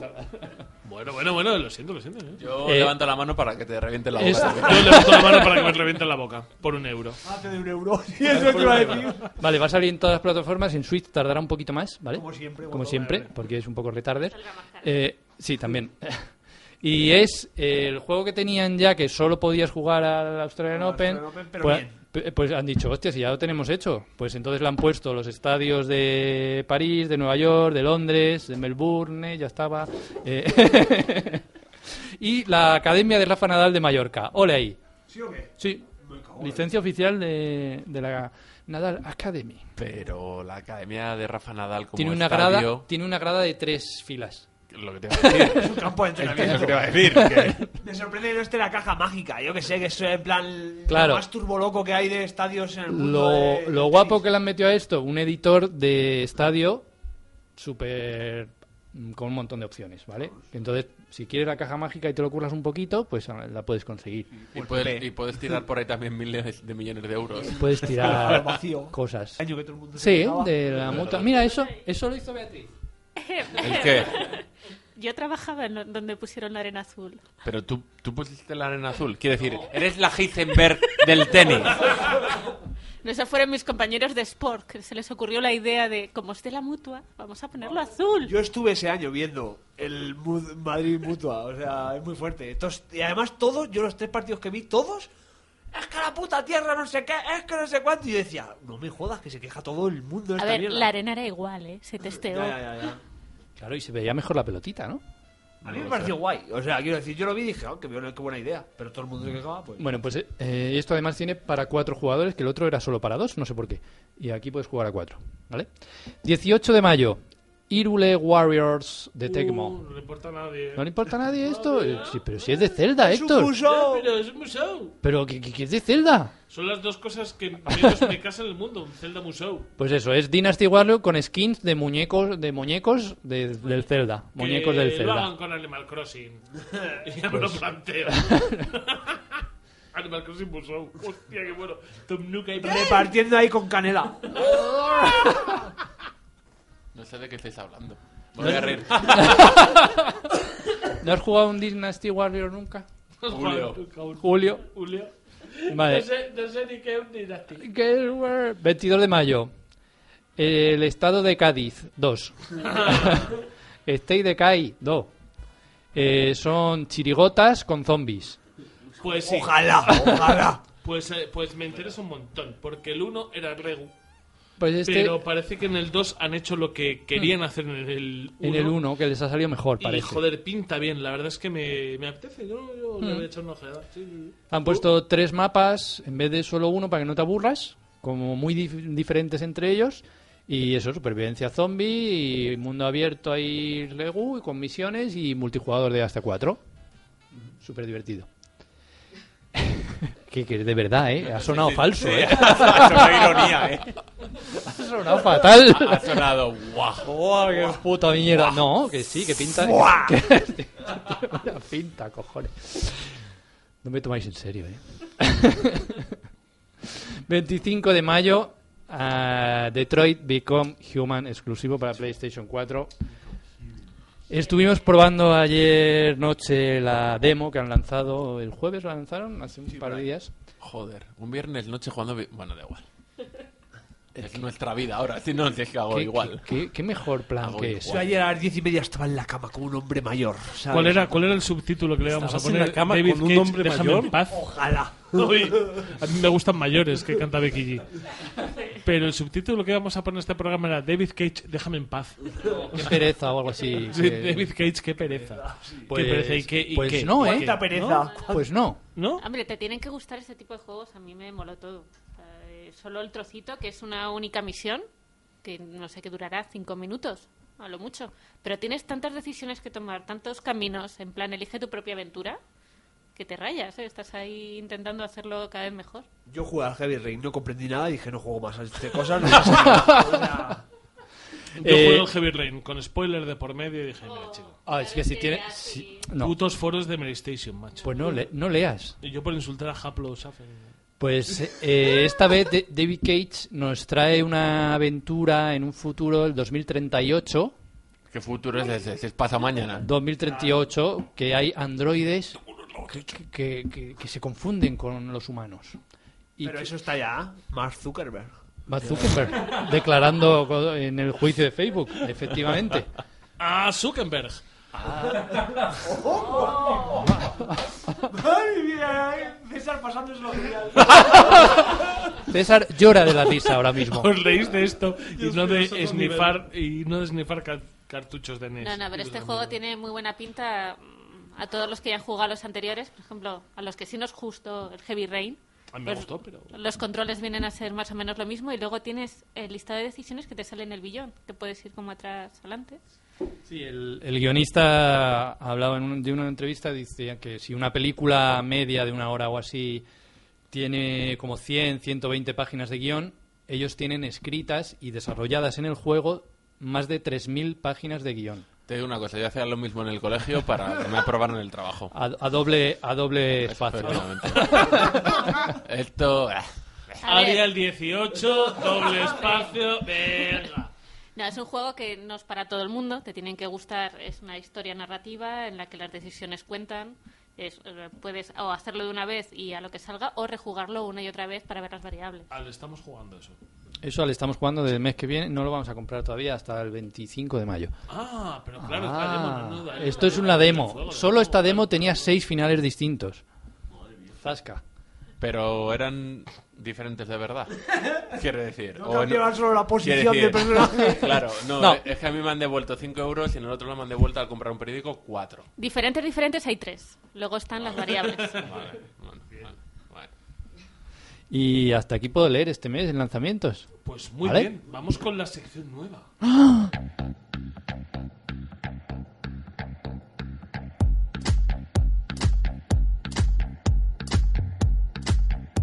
Downgrade te escucha.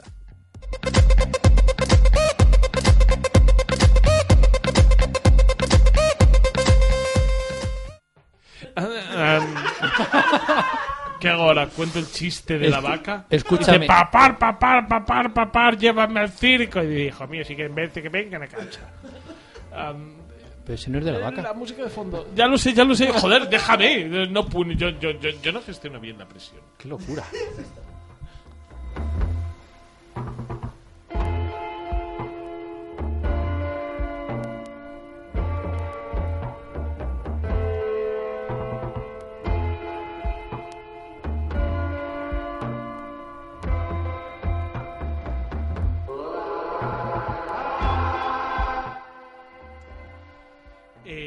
nueva sección, nueva sección que se llama Down. ¿Cómo se llama? ¿Qué me estás? ¿Qué me estás? Downgrade te escucha, downgrade te escucha. Es que antes era ¿qué me estás container? Y era, y era. Antes, hace unas horas. Entonces, la primera, la primera de las consultas que tenemos es en iBox, Sergio SK. Chicos, lo siento, pero en mi opinión, el rollo de meter 20 segundos de música antes de cada tema corta por completo el ritmo del podcast y se me hace insoportable. Me hace per completo el ritmo del podcast y se me hace insoportable. Bueno, no, que nos escuchen un mes. Mm, mm. Me hace perder la atención. Incluso busco desbloquear el teléfono para adelantar y saltarme este paso innecesario en un programa de voz. Puedes cansar de escucharos una temporada. Se me hace muy cuesta arriba esto. Tomadlo como una crítica constructiva. Un saludo. Yo le he dicho, es verdad, quizá nos pasamos con los silencios. Está, está, está bien tu. Está, está bien, está bien tu crítica, ¿no? Sí, sí, bien, está bien, ¿no? O sea, yo los voy a cortar un poco para que sí, ¿no? Sí, sí, o sea, sí. A ver, si te ¿Qué? gusta, Sí, si te gusta sí. disfrutar de- del videojuego, parte del videojuego es la música. Claro, claro, claro, sí, ¿no? Sí. Pero ¿por qué razón? Hombre, y también, en- hasta otra. también entiéndelo, Sergio, que, que, que con todas esas cervezas que nos metemos en cada programa tenemos que ir al baño de vez en cuando. Estamos borrachos. Estamos borrachos. Es que llega un momento en el que yo no puedo hablar y me Mamá, hecho, yo yo no, eh. Mamá, vez, yo no bebo. Como si tu madre te escuchase. Mi madre está muerta. Pero bueno, y, y después de esto que, que nos hemos venido mucho más arriba fuera de micro para contestar a esto, que es verdad que tomamos nota, tomamos nota. Si no nos quieres escuchar, chico. es No, hombre, intentaremos acortar un poquito, pero no las vamos a quitar. No, hombre, no, si, si es parte de lo que le da calidad al programa, eh, la cuidadosa selección de músicas que hacemos cuando es. estamos preparando el programa, que es, venga, Journey OST, para adentro. Eh, que no todo el mundo había escuchado Despacito en versión 8 bits. Efectivamente, ¿y cómo voy a dejar yo pasar eso? Claro. Pero bueno, tenemos más cosas, tenemos más cosas, porque tenemos... en los Hay más gente que nos oye. Tenemos en los últimos seis meses dos comentarios. y el segundo... Pone cara de digno el hijo de puta. Segundo, el segundo es de Okisev y nos dice lo siguiente. Pues yo como amante de las bandas sonoras... ¿Eh, ¿Qué pasa? ¿Qué pasa, Sergio SK? Como amante de las bandas sonoras videojuegos, me encanta que haya esos trocitos musicales antes de cada tema. Tengo ¿Es 10 Sergio euros SK? reservados para él. Por cierto, estoy bastante en desacuerdo con la valoración de cada tema. Eh, por cierto, estoy bastante en desacuerdo. Se repite, oye, chico.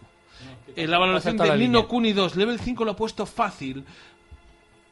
eh, para que. Para quien solo se lo quiera acabar y ya. Que le guste de verdad y quiera completarlo al 100%, encontrar retos en los que usar solo tres botones servirá para acabar humillado por el rival. Un saludo, gente. Viva Plata y Castañar. Que es Villaverde. Es que Okisev es de Villaverde, pero emigró a La Coruña. ¡Madre mía! Pero bueno, Fue a- a peor que era difícil, ¿eh? Me lo contáis.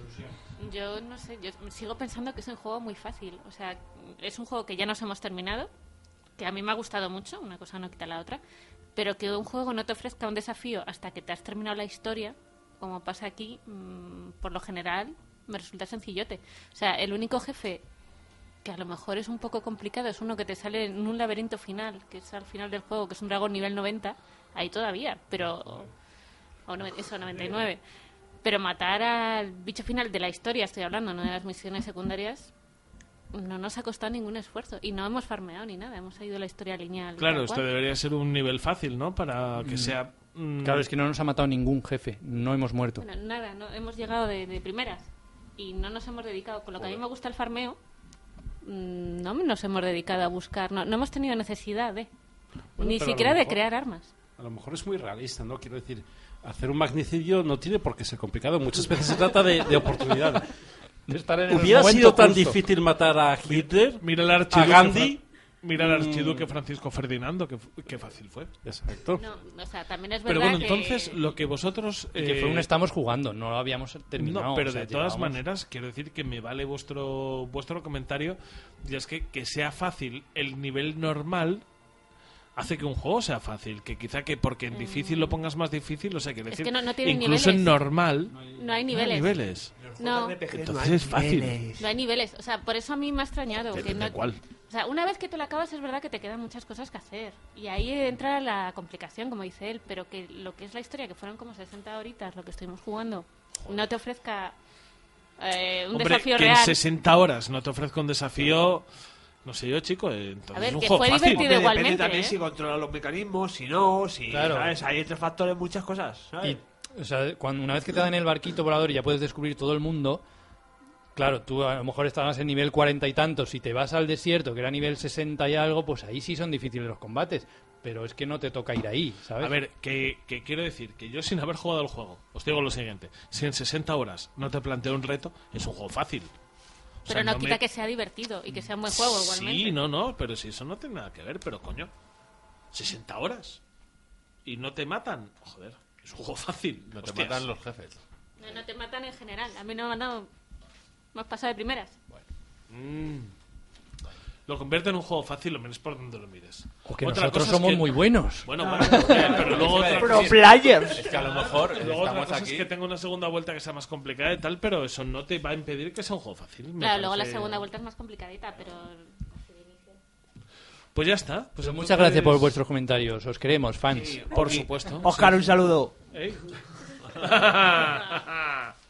pues entonces vamos a eh, la siguiente sección.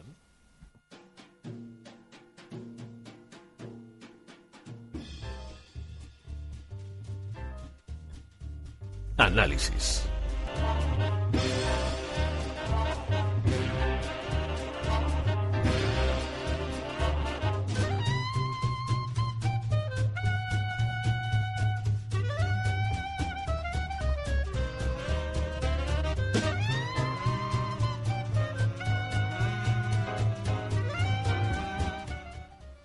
Y vamos con, con los análisis, porque tenemos eh, dos, dos análisis bastante importantes ambos, pero los dos eh, siendo cosas radicalmente distintas. Ambos son juegos independientes, aunque uno no lo parece y el otro lo demuestra a cada paso, pero creo que lo primero que tenemos que hacer es empezar por la experiencia cooperativa que está marcando ahora mismo el ritmo de los juegos independientes. Estamos hablando de A Way Out.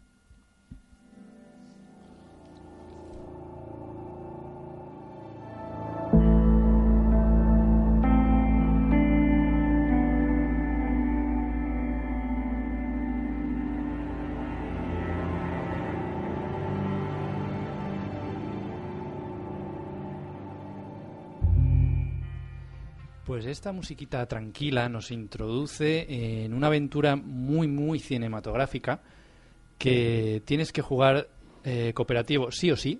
Ya esto lo hemos comentado en programas anteriores, que esta aventura está diseñada para jugar a dos personas, o uno al lado del otro en el sofá, o online, como lo he jugado yo. Y si no tienes amigos, tiene- puedes buscar un amigo en internet, en Tinder. Puedes poner un anuncio en Tinder que sea busco gente para jugar para a Way Out.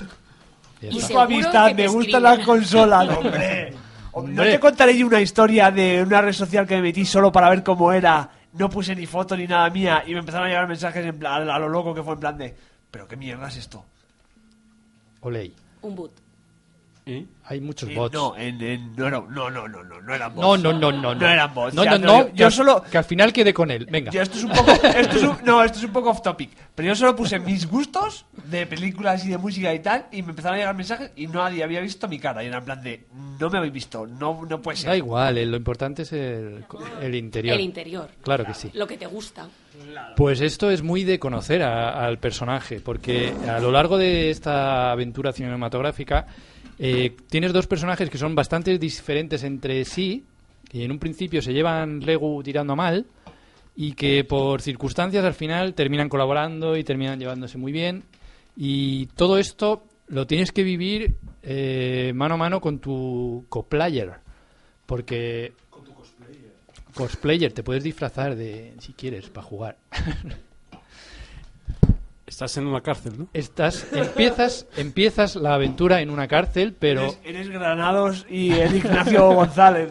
no, por eso ya eran amigos de antes. Esto estos no se conocen y por circunstancias al final intent- eh, el juego que se llama así de A Way Out para escaparse, una escapada.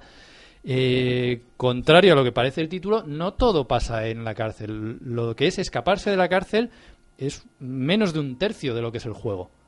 ¿Vale? O sea, es una intro, una intro muy La buena. primera temporada de Prison Break, ¿no? Que Sí, un- es una intro en la que por medio de mini puzzles y cosas así, de diálogos que tienes que llevar a la vez con el otro personaje, Eh, consigues escapar de, de la cárcel, todo muy cinematográfico. Eh, me gusta mucho cómo hacen las transiciones de una situación a otra, porque para escapar necesitas ciertas cosas y en vez de, coño, tienes que volver atrás, volver a hacerlo, volver al punto, conseguir, pues con una transición de un barrido plum, vuelves a la situación y ya estás ahí colocado. O sea, un ritmo muy bueno que te narra la historia y con las necesidades de los personajes te va guiando y, te hace que sea la historia muy bien contada y muy, muy llevadero. Eh, juegan muy, muy, muy, muy bien con la pantalla partida, porque aunque juegues en online, siempre vas a tener la pantalla partida con un diseño especial, dando distintos aires y espacios y composiciones. Depende quién tenga el peso de, la historia en ese momento. Y, y muchas veces se divide así en plan, no sé si habéis visto 24, la serie esta de, pues, cosas que pasan a la vez y que tienes que coordinar con el otro y tú estás haciendo tu puzzle y el otro, corre, corre, corre, que viene, que viene el guardia y tú que no lo ves porque miras su otra pantalla, el otro está haciendo una movida. O sea, tiene momentos muy, muy, muy buenos, muy tensos y, y todo cooperativo que ah, yo lo he disfrutado mucho, la verdad. Y empezamos, si queréis, con la plantillita del análisis. Por favor. ¿O queréis alguna pregunta previa? Yo O- quiero preguntarte más o menos cuántas horas, cuánta hoja- jugabilidad te da. Te da como para 7-8 horitas de historia. Luego tiene, tienen momentos de pausa en que hay minijuegos que, que yo con, con mi primo que lo jugué. Porque te- Destila pruno en el baño. eh, no tienes minijuegos, pues te encuentras una diana de dardos y a jugar a los dardos, a picarte a ver quién hace más puntos. Tienes así minijuegos tontos, varios de esos. Tienes un, un Guitar Hero ahí en mitad de una granja con un piano y un banjo, porque es una granja así. También tal. decir algo importante de esto, que con una sola copia del juego puedes Eso. jugar dos personas. Eso ya lo mencionamos en otras veces y está muy bien, porque te bajas como una especie de demo y el que lo ha pagado le invita al otro y puedes jugar con una sola copia dos personas, no hace falta. Pregunto, yo soy súper fan de los dramas carcelarios. Por eso voto al PP.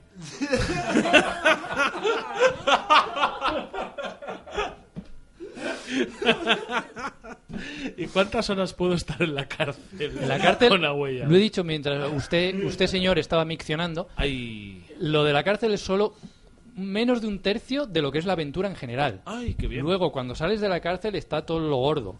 A ver, pero si tú quieres quedarte en la cárcel, te quedas. No sigues jugando y estás, no, Si no quieres sales cumplir y punto, condena, ¿no? o sea, Si quieres cumplir con la- lo que te ha puesto el juez, pues lo cumples. Pero eh, es un poco aburrido. Pues entonces yo creo que deberíamos poner un segundito de música e ir a la plantilla de análisis.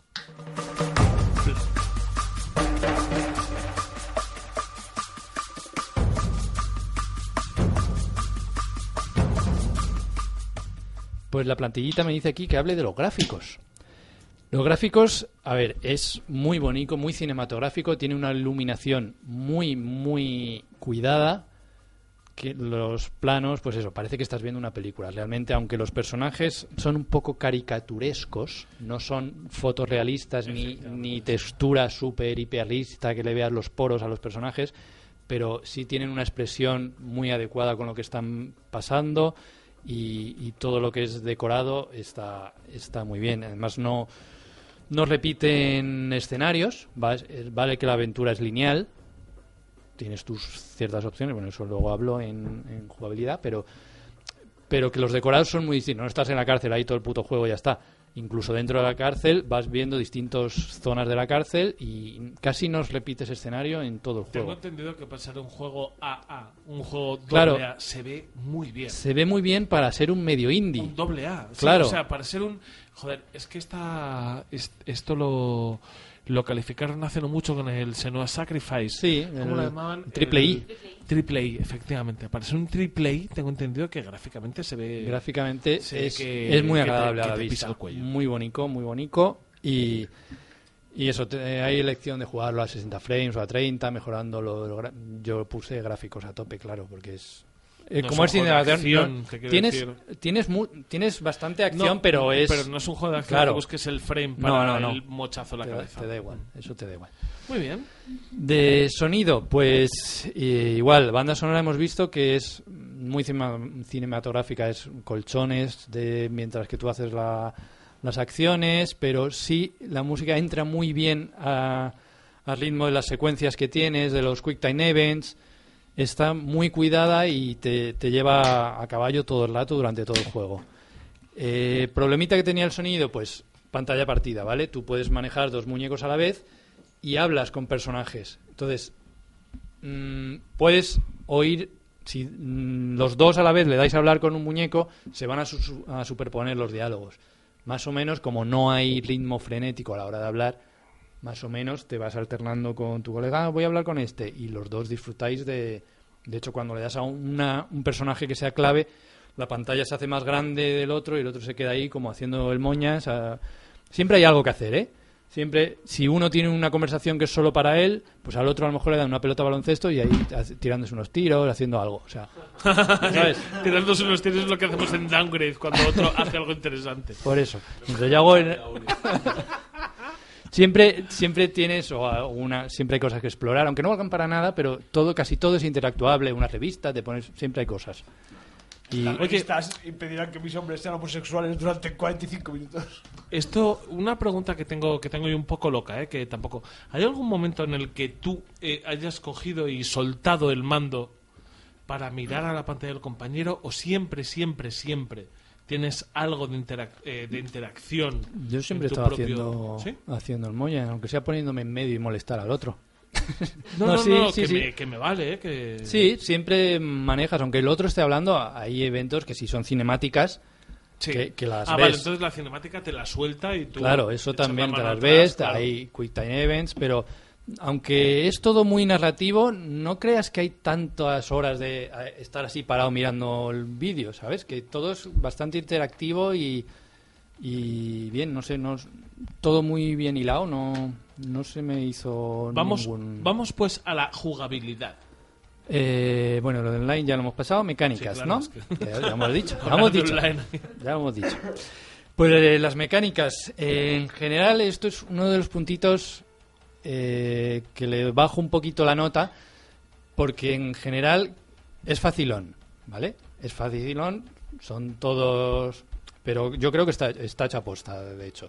O sea, es fácil para que pueda jugar todo el mundo. Es Para un- que no corte el, el ritmo el- no- narrativo, que es lo importante. Claro, Mm, es facilón, pero no es malo, ¿vale? O sea, son cosas que movimientos bastante obvios, los puzzles son de lógica, pues que me tengo que saltar por la ventana, ¡ay! Vamos a coger sábanas y anudarlas, ¿vale? Son usa bastante clichés de películas y de series de, de esto y Uy, la pastillita de jabón. ¡ay! Se me ha caído la pastilla de jabón. Te toca tirarla a ti ahora. ¿Eso es de una serie? Hay muchas películas así, ¿no has visto? Eh, Se están grabando dos estudios más allá. Y, y, bueno, pero vamos, que te hace que no pierdas en un momento. O sea, si fallas en alguna de estas Quick Time Events, en alguna que tienes que ir con sigilo y te ven, enseguida es fundido negro y apareces enseguida en el momento eh, anterior a lo que ha pasado. O sea, no corta el ritmo para nada, ni hay cargas raras, ni, ni nada. Es todo como muy fluido. Si lo tienes el, te- el tiempo justo para reírte de tu compañero, de, ah, qué pringado, que te han pillado. Y, Es que te, te digo una cosa, cuando tú estás haciendo un juego tan cinematográfico donde lo que importa es la narrativa, a lo mejor no, de- no tiene que ser muy complicado, porque si Claro. en un momento de sigilo lo tienes que repetir 100 veces, el, momento de, Hay un- de hay llevarte un en la problema- historia eh, problema se en los, corta. en los videojuegos a día de hoy, que es un- una pregunta que está encima de la mesa, que todavía no hemos llegado a ella, pero se llegará, que es ¿por qué los videojuegos te penalizan? ¿Sabes a lo que me refiero? Sí, que como expresiones artísticas no te penalizan en ningún momento de la experiencia, porque los videojuegos lo hacen. Depende del videojuego que Entonces te jugando. quiero decir que hay videojuegos que yo entiendo que su dificultad sea baja porque su objetivo Claro. no es penalizar que lo hagas mal, Ujú. sino hacerte sentirte parte de una, De una historia. de una aventura. Realmente con, con la interacción viene el fallo, ¿sabes a lo que me refiero? Que Sí. siempre tiene que haber ese pequeño momento en el que tú puedas fallar. Pero a mí que sea fácil, no me preocupa. Yo no estoy aquí, esto no es Nuclear Throne. No, claro, Yo estoy aquí para, para ver la historia. ¿no? Claro, para- y, y en momentos que puedes fallar, hay muchas cosas que tienes que hacer sincrónico con tu compañero. De empujar una puerta, hay una cosa súper divertida que suben una. Un, hay un tubo de estos de aire acondicionado por dentro, lo suben y lo tienes que subir sincrónico con tu compañero, dando toquecitos, clic, clic, Espalda con espalda. espalda con espalda. Ese momento... ombligo con Eso en la ducha, pero aquí es espalda con espalda. y, y es un momento que parece una gilipollez, pero que es guay te- tener que hacer las cosas a la vez que tu compañero y, y no sé, va, va acercando y uniendo lazos y, y los personajes en sí son muy diferentes y te vas Y acabas en Cram Pack. y acabas eh, metiéndote Defendo el grupo. recuerdo gracias César Eh, recuerdo eso de cosas que ya te metes en expresiones de tu propio personaje porque hay uno que es más tranquilín y el otro a lo loco y, y ya tú mismo dices venga vamos para no sé qué y tú no eres así pero que te vas metiendo tú también en el, en Eso el es personaje muy bueno lo que me cuentas. Sí. Eh, rejugable, ¿es rejugable o no? A ver, eh, puedes jugarlo de un personaje de otro, mm, no va a variar mucho, ¿vale? O sea, aunque es verdad que hay momentos en que se dividen los personajes y haces cosas distintas, pero más o menos no mm, es casi igual. Y sí hay momentos de elige tu propia aventura, de estos, como en los libros, que te dicen, tienes que pasar por este puente. ¿Vas por abajo en sigilo o arramplas con el coche como hacía yo yo en... ¿En Villaverde? en Villaverde. Puede ser. No, no, pasas, no el, niego. pasas el control con el coche a saco o te bajas del coche y vas por abajo en sigilo tal. Hay como tres o cuatro momentos así que, que puedes volver a rejugarlo y ver qué pasa con la otra opción, pero más o menos el camino te va a volver a guiar al mismo sitio. Y eso es lo rejugable, por un- como mucho dos o tres veces. No creo que tenga más jugabilidad porque el final, que es brutal, eh, ya, ya, ya está, ¿sabes? Ya te lo sabes, entonces ves las cosas distintas. ¿Qué más? Eh, guion, ambientación y todo esto. Pues ya, ya lo hemos comentado. Es lo más importante del juego. Y, y, y ya está, ¿no? ¿Qué más? Buen ritmo, todo Realmente te ha gustado, tú que yo, yo que sé que tienes un buen criterio al Gracias. respecto de lo que es un guion bueno y uno malo. ¿Te ha gustado como historia? cae en ciertas cosas, en clichés, Cae en de otras- clichés, cae en sí. clichés, pero es lo que toca, digamos, es una película policíaca y pero me ha gustado mucho. Te pregunto una cosa, si hubiese sacado este juego del contexto, o sea, del contexto del videojuego y te lo hubiesen planteado en cualquier otro tipo de formato Una peli, de o diversión, una serie o en algo. una serie, en una peli, en un cómic, en una novela, ¿te hubiese gustado? un postre. O un O postre. un postre o, o un evento deportivo. Eh, yo creo que sí. Entretiene. Entretiene y es de lo que se trata, de pasártelo bien y que te cuenten una historia chula. Pues está muy bien. Yo Sí, se lo señor. recomiendo a todo el mundo. Este juego tiene acción, tiene sigilo, tiene humor, tiene persecuciones, tiene una parte de shooter en primera en tercera persona, pero hay un momento del final que, que disparas ¿De y cuánto todo. dinero hablamos? Eso es otra parte buena que tiene esto. Son 30 euritos a dividir entre dos, 15 euros por persona. No, está bastante bien Suena- para un juego suena nuevo. fenomenal, ¿eh? Suena Eh, muy, muy bien, la ¿Es, verdad. es un juego que merece la pena jugar siempre con la misma persona? ¿O siendo online puedes alternar partes con diferentes personas? Eh, yo os recomiendo jugarlos del tirón con la misma. Oye, y te pregunto, ¿y si no tienes un, un colega con el que jugarlo, Eso te enlaza con otra peña como Journey? Puedes buscar, puedes de- eh, dejar tu sala abierta, digamos, y se te une alguien. Y, y te quiero decir, ¿hay lenguaje no gestual? O sea, hay como eh, emojis o... Mm, yo creo que es 100% recomendable usar un chat de voz o algo. Vale. Aunque no es necesario porque es bastante guiado y sabes más o menos lo que tienes que hacer, pero para coordinar ciertas cosas sí es Los, muy recomendable. los chats guiados de, de Rainbow Six se nos dan mal. Sí, Hoy, nos han llamado noobs, ¿o no? ¿Qué Sí, nos han sí, dicho? sí, sí. Y hay gente que se retira cuando juega con nosotros, pero eso no tiene nada que ver con, con el tema. Porque yo creo que deberíamos hablar ya de la nota.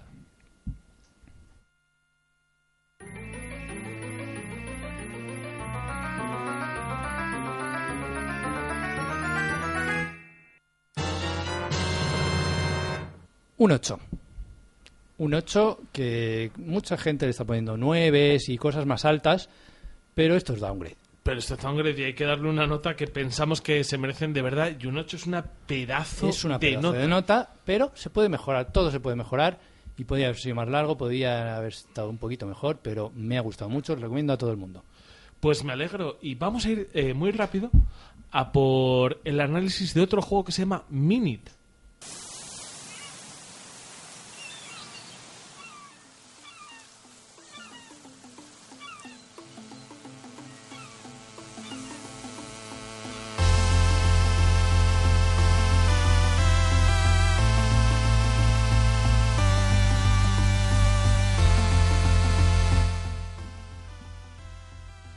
Vamos a hablar de Minute, un juego indie que se ríen aquí en la mesa, no sé por qué. Es verdad, porque tu reacción ha sido como en plan de. Ah, yo, vale. Hombre, claro, no, pero yo qué sé, estaba en mis movidas.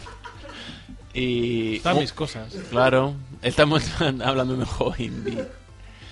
En- Vale, comienza el juego. eh, ¿De qué va el juego, Rafa? de- eh, el juego es una metáfora de un afiliado de Facua que encuentra un producto defectuoso y quiere cambiarlo de todas las maneras. Y, y ¿qué quiero decir, eh, el, el juego es. ¿Recordáis Zelda, el, el, el del Super NES? ¿Cómo se llamaba? Eh, Ayudadme. A Link to the Past. Gracias. Arrancas de tu cabaña, sales de la cabaña, empiezas a explorar el mapa, encuentras una espada y dices, hostia, como mola, he encontrado una espada. En el momento que encuentras la espada, aparece un contador en la pantalla y a los 60 segundos mueres. El juego entonces se trata de llevar la espada a la factoría, decir qué mierda es esta que me ha vendido, bueno, me ha vendido, que me he encontrado aquí en mitad de la calle. ¿Vale? Y bueno, el, ser el héroe. eh, es un héroe un poco muy a regañadientes, como suelen ser en muchos juegos, pero en este caso para mal. Porque lo que quiere es, es dejar de morir permanentemente cada 60 segundos. Eh, vale, gráficamente. Gráficamente es un juego, en, iba a decir en blanco y negro, pero es sobre todo negro con blanquitos. No es un juego visualmente... Co- Como cosas de casa. Co- Como Griezmann en, la selección francesa. Sí. Qué buena, ¿eh? Eso es de Dark.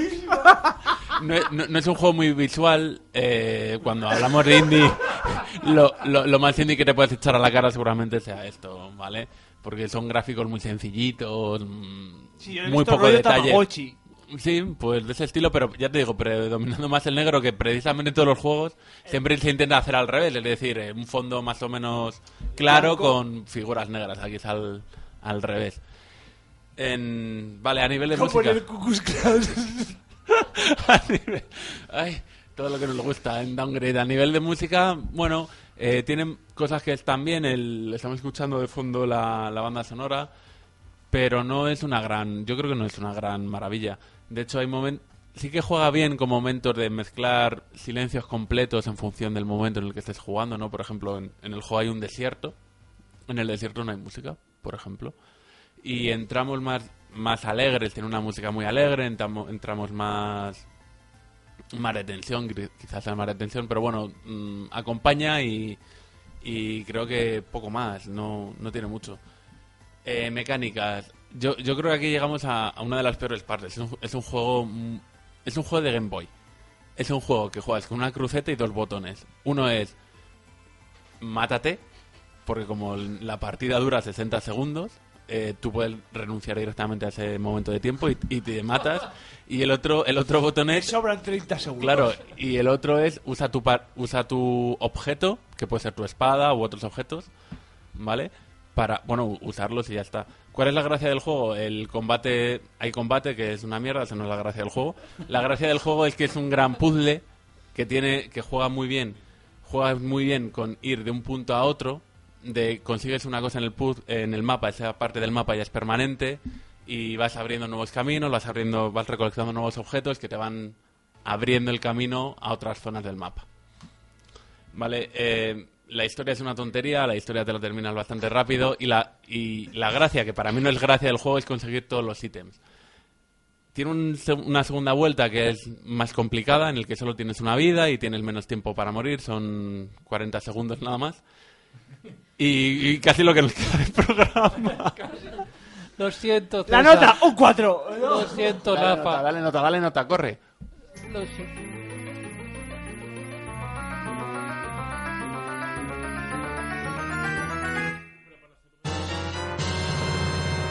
Seis y medio. ¿Qué? Seis y Pero si medio. le has puesto cara de Sí, lo has puesto todo el fatal. rato. No, pero es que, joder, se nos acaba el programa, quiero decir. eh, hay- hay- hay parte- no, no me consigo explicar del todo. hay- eh, a ver, Pero, a ver, dura un minuto. ¿Se te hizo largo? El, eh, ¿Cuántas horas has jugado teniendo en cuenta lo que dura? Unas tres horas. Pero a ver, No se te da eh, muy una bien, cosa. ¿eh? Dejadme, dejadme, dejadme. Eh, cómo está montado el mundo, el cómo tienes que ir de un sitio a otro, vas abriendo zonas y tal, todo eso es bastante meritorio. Entonces, por eso creo que es un buen juego. Estoy hablando de un 6 y medio, joder, no estamos hablando. Juego, es un a ver, buen es un juego. buen juego que merece la pena jugar un ratín, pero que no te va a volver loco la cabeza. Pues ¿Vale? entonces un 5 raspado, vamos. Bueno, hija, la nota la Vaya pongo hombre, yo, vaya hombre, ya ¡Qué tiene que venir aquí. está, madre mía. Y se termina Downgrade.